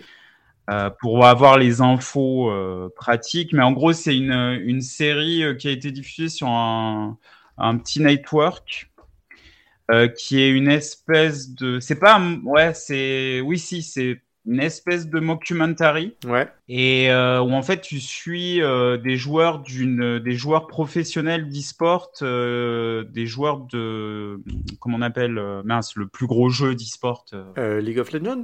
League of Legends voilà Ouais, c'est un des plus gros parce que c'est pas forcément. Il y a oui, pas que c'est- lui voilà, qui est le un des plus mais- gros, voilà. ouais. ouais. Et en fait, tu suis cette équipe dont le, le joueur principal, le capitaine, c'est une espèce de, de, de joueur super fort, euh, mais qui a toujours échoué, qui a jamais euh, jou- euh, gagné en championnat en fait. À chaque fois, euh, D'accord. euh, il est considéré comme un des meilleurs joueurs, mais à chaque fois, euh, compte performance euh, en finale. Ouais. Et tu suis, donc c'est ouais, c'est vraiment sous forme de documentaire. et en fait, au moment où la série commence, il y a un nouveau joueur qui arrive et euh, qui est une espèce de petit jeune euh, qui s'est fait connaître sur YouTube et qui est euh, une espèce de, de mec qui a le un talent inné pour jouer à ce jeu. Ouais. Le joueur principal, euh, dont j'ai oublié le nom, euh, du coup, il se sent un peu euh, mis en danger euh, par ce joueur, quoi Ouais. qui arrive dans l'équipe. Et euh, donc tu suis tout ça. Et au départ, le personnage principal, vraiment, t'as envie de lui foutre des gifles. Mais vraiment, c'est-à-dire que c'est la caricature du hardcore gamer euh, d'e-sport super condescendant, euh, Un peu comme certains youtubeurs. Un peu comme certains youtubeurs et tout ça. Et puis avec ce truc où tu te dis, mais mec, euh, si t'étais pas fort aux jeux vidéo ou à League of Legends, en fait, t'es une caricature euh, d'incel, quoi, tu vois, enfin un peu. Ah oui, d'accord. Ouais. Mec un peu problématique. Ouais, un peu problématique, euh, pas sympa, euh, un peu con, euh, sur ça, très con sur beaucoup de trucs. Mais ça, c'est le début de la série. Tu veux dire, c'est un vrai gamer qui n'aime pas qu'on touche à la difficulté de ses jeux? Oui, voilà. Enfin, ouais, non, c'est pas tout à fait pareil parce que là, on est dans l'e-sport et. Oui, oui, oui, non, mais dans l'esprit. Mais avec ce truc très compétitif et. Un peu élitiste. Élitiste et tout ça. Et euh, après, ce que j'ai beaucoup aimé, alors faut savoir que les, les showrunners de la série, c'est ceux qui avaient fait euh, la, série des mockumentaries sur Netflix. Je sais pas s'ils sont toujours euh, dispo, mais il y avait eu American Vandal. Ah oui. Alors ça, j'ai pas vu, mais j'en ai entendu parler, ouais. Alors ça, moi, j'avais beaucoup aimé. Euh, en fait, American Vandal, c'était ça a la forme d'un documentaire de true crimes. Ouais. Sauf que le pitch, c'est euh, ça se passe dans un lycée et puis un jour euh, dans le, le parking euh, réservé aux profs, il y a quelqu'un qui a tagué des bits sur les voitures. D'accord. Donc le, le, truc de départ, c'est complètement, enfin c'est ridicule quoi. Mais il traite ça comme si c'était, enfin de, de, manière très sérieuse. D'accord. Et, et du coup c'était super drôle et en même temps c'était vraiment bien fait parce que tu as une vraie enquête. Donc, tu as, les documentaristes qui disent Mais putain, mais qui c'est qui a tagué les bits euh, Et puis, euh, voilà, quoi. Donc, euh, avec tous les codes formels de, des documentaires, notamment à la Netflix. Ouais. Et donc, là, avec Players, c'est un peu la même chose. Et en fait, bah, Players, j'étais vraiment surpris. Parce qu'il y a une, une réelle évolution des personnages. Ouais sachant que dans le montage, la narration, c'est as une alternance entre le présent et le passé, enfin des, une espèce de flashback, euh, alternance comme ça. Et en fait, ce personnage qui au début t'est montré, où tu dis mais qu'est-ce que c'est que cet abruti, et puis on, oh, on va devoir se le farcir sur des épisodes, bah en fait il est beaucoup plus complexe que ça. D'accord. Et à la fin, bah, j'étais là, bah, en fait, je, je, me suis attaché à lui, quoi. Euh, il, il est pas si con. Enfin, euh... enfin bref, j'ai pas envie de, trop raconter ce qui se passe parce que euh, parce qu'il y, a des surprises et tout ça. Et puis euh, en plus, ça montre bien. Enfin, j'ose imaginer le qu'est-ce que ça peut être le quotidien d'une équipe d'e-sport à, haut niveau, tu vois. Et euh, j'avoue, euh, j'attends la, deuxième saison avec grande impatience parce que bah, à la fin, il y, a, un cliffhanger. Ok, très bien. Bah écoute, super. Euh, moi, j'ai pas vu, faut que je regarde ça, ça me fait très envie, ouais. Mais faut que, faut que, faut que, faut que je. C'est pas sur un network euh, français, c'est ça hein Non. C'est ton oncle d'Amérique qui te l'a envoyé. Voilà, c'est ça. Et euh, ce que, ah oui, dernière chose que je voulais dire, c'est que euh, pour le coup, même si moi je connais pas grand chose à League of Legends, la manière dont est montré le, le, monde du jeu vidéo, euh, tu sens que euh, ils avaient des pros avec eux, quoi. Enfin, c'est. Euh... D'accord. Oui, c'est assez réaliste, quoi. Il n'y a pas ce truc des fois qu'on trouve dans les séries télé un peu condescendantes ou, ou un peu à côté de la plaque sur au niveau non, du non, jeu vidéo, du tout. quoi. Du tout. Ok. Donc voilà, Players. Ah, cool. Players. Donc euh, pour l'instant, pas disponible par les moyens euh, classiques euh, en France, mais j'espère que ça va arriver sur un network. Bah, je, je dirai à mon oncle qui t'envoie la VHS. ok, ça marche. Et bah moi, c'est aussi une série télé dont je vais parler, mais genre pour l'instant, j'ai vu que le pilote. Euh, ça s'appelle, c'est une série japonaise, une série télé japonaise qui est sur Amazon Prime. Pour le coup, ça c'est, on peut regarder légalement, c'est sur le Amazon Prime euh, européen, français, euh, aucun problème. Ça s'appelle Kamen Rider Black Sun. Ok. Et donc c'est une série, c'est du le style, c'est un tokusatsu, comme ils disent au Japon. Tu vois les séries un peu à la Bioman? Ouais, bien sûr. Bioman, Power Rangers, tout ça. Mhm, mhm. Alors ça, ça s'appelle du Sentai, mais le Sentai c'est la version enfant du, toku, du tokusatsu. Tokusatsu c'est la même chose mais pour adultes. Ah, ok. Mais ça veut dire quoi, du coup, pour adultes? Ça veut... Ah bah, ça veut dire que t'as le côté aussi kitsch euh, avec des effets spéciaux dégueulasses, euh, des mecs habillés en peluche qui font les méchants. Sauf que t'as de la tripaille de partout. C'est hyper noir, hyper violent. Et, euh, et c'est un truc de super-héros, mais super-héros bien vénère, quoi. Comparé le Punisher, si tu veux, c'est euh, c'est un gardien de mouton, quoi. Ok. Et, euh, et donc l'histoire, c'est, ça se passe donc euh, en 2022, et euh, t'as le, t'as, alors dans ce monde-là, dans cette vision-là du, du Japon, t'as, t'as les humains, et puis t'as les kaijin. Les kaijin, c'est un peu comme des kaiju mais en miniature. C'est un peu des, des humains mi-hommes mi-monstres. Hmm. Donc ils ont un peu des têtes d'animaux, quoi. C'est des, mais du coup c'est assez rigolo parce que les costumes c'est vraiment euh, un mec avec une tête de cheval en peluche sur la tête, quoi. Et euh, donc il y a une espèce de truc comme ça, euh, un peu cheesy, un peu cheesy, mais mais que je trouve qui a vachement de charme en fait. C'est un peu comme Doctor Who, tu vois. Doctor Who, c'est toujours un peu cheesy les effets spéciaux, mais ça contribue au charme de ce, je trouve, de la série. Et là, c'est vraiment un monde où ça commence déjà. La première scène, c'est vraiment, alors je spoil rien parce que c'est vraiment l'ouverture de la série. T'as deux enfants qui doivent avoir une dizaine d'années, qui sont sur une civière dans une espèce de, de cave d'hôpital un peu dégueu. Et t'as trois mecs en blouse blanche euh, qui ressemblent à des médecins qui, qui sont en train d'ouvrir le bit d'un des gamins qui est en train d'hurler à la mort. Et il y a du sang qui vole de partout, c'est vraiment trash. Ah ouais, carrément quoi. Ouais, ouais, ouais. Et il place une espèce de caillou, je sais plus comment ils appellent ça, je crois qu'ils appellent ça The Kingstone, dans son bide. Et puis euh, le gamin, il est en train d'hurler, de se tourner, de se, tordre de douleur. Et puis il appelle l'autre gamin qui est attaché sur une civière à l'aide. Et l'autre, il regarde tout, il voit tout en direct. Enfin, c'est très violent. C'est une série qui est interdite au moins de 18 ans, hein, qu'on soit clair. Ah ouais, d'accord. C'est, je crois que t'as des épisodes plus 16 et t'as des épisodes plus 18. Enfin, c'est vraiment, euh, ouais, non, ça rigole pas quoi. Et c'est un truc comme ça très sombre. Et puis après, du coup, euh, bon, il y a une ellipse temporelle et tu te retrouves en 2022. Et là, tu as une espèce de manif des Kaijin qui sont très, en fait, euh, en fait, c'est un peu une allégorie du racisme, quoi. Les Kaijin, c'est à la fois les Gaijin, tu vois, ça ressemble, je trouve, à Gaijin, les étrangers au Japon, quoi, tu vois. Et euh, il y a une espèce de manif comme ça, ou de, mecs qui en ont marre de, comme un peu comme le mouvement Black Lives Matter, quoi. Ils en ont marre de se faire persécuter, ils en ont marre de se faire assassiner par la, police, par les. T'as tout un mouvement aussi d'extrême droite, un peu euh, nationaliste, qui veulent les chasser du, Japon, en fait, qui veulent qu'ils dégagent du Japon. Et du coup, comme ça, t'as une espèce de manif très tendue entre justement une manif d'extrême droite qui veut un peu leur dire de, partir du, Japon, de dégager, et puis as, on ne sait pas pourquoi ils sont là. On sait pas du tout, c'est pas du tout expliqué. Et puis euh, as les, les kaijin qui peuvent avoir une apparence humaine. Ils peuvent se transformer, avoir leur vraie apparence, mais ils peuvent se, avoir une apparence humaine. Et là, ils manifestent avec leur apparence humaine. Et puis en fait, c'est dès qu'ils perdent un peu contact avec leur leur euh, leur cerveau humain et qu'ils ont et qu'il y a un peu les émotions qui prennent le dessus, où là d'un coup ils redeviennent un peu apparence mi-homme mi-animaux, tu vois. Quand ils sont en colère, par exemple, quand il y a une colère ou des choses comme ça, et tu sens qu'il y a une des pulsions un peu animales chez eux, ils sont un peu plus violents, un peu, mais ils essayent de lutter contre. Par contre, tu sens mm. qu'ils essayent vraiment de, en toute bonne volonté de, de, tu sais, ça fait pas race extraterrestre comme les Skrulls euh, chez Marvel ou, ou la série, la vieille série télé V où, où on est infiltré, ils sont passés par des humains pour, pour manigancer. Non, non, ils veulent juste qu'on leur foute la paix et vivre tranquillement avec les humains, en fait. Ils veulent vivre en osmose avec les humains et c'est tout, en fait. Et donc il y a la manifestation qui dégénère, ça monte entre les fachos, ça monte sévère entre les fachos et les, et les. Et en même temps qu'il y a la manif, t'as euh, à la télé, à l'ONU, à New York, t'as une jeune japonaise qui vient, un peu une espèce de Greta Thunberg japonaise, qui vient faire un discours à l'ONU pour promouvoir l'amitié entre les hommes et les kaijin, les humains et les kaijin.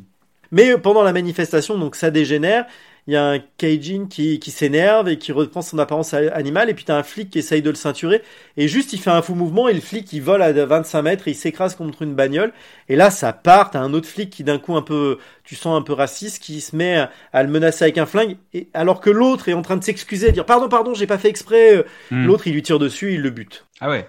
Ouais, et là, là, ça part en sucette. Il y a tout le monde qui se tape dessus, les Kejin qui essayent de s'enfuir, qui se font poursuivre par les fachos. Euh, vraiment, t'as un truc, euh, c'est très très contemporain euh, sur les questions. C'est, c'est vraiment une allégorie euh, par les extraterrestres. C'est vraiment une allégorie du racisme ambiant et de la montée du fascisme de partout dans le monde. C'est très très malin.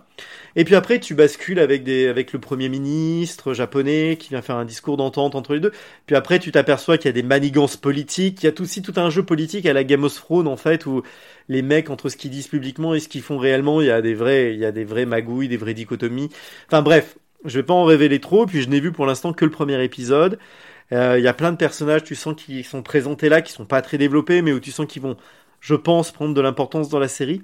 En tout cas, ce premier épisode m'a donné très très envie de regarder la suite.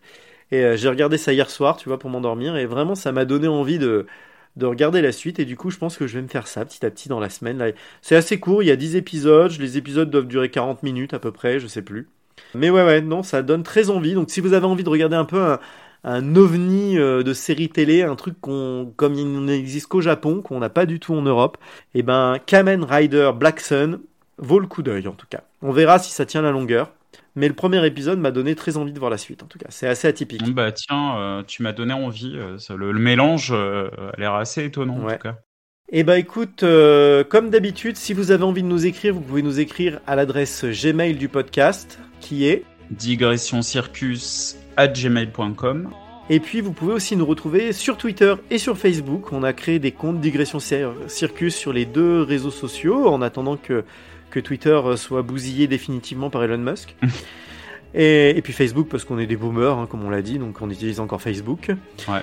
Et puis, euh, et puis voilà. Et puis écoute Seb, nous on se retrouve très bientôt pour de nouvelles digressions. Ça marche. Bye bye. Bye, ciao.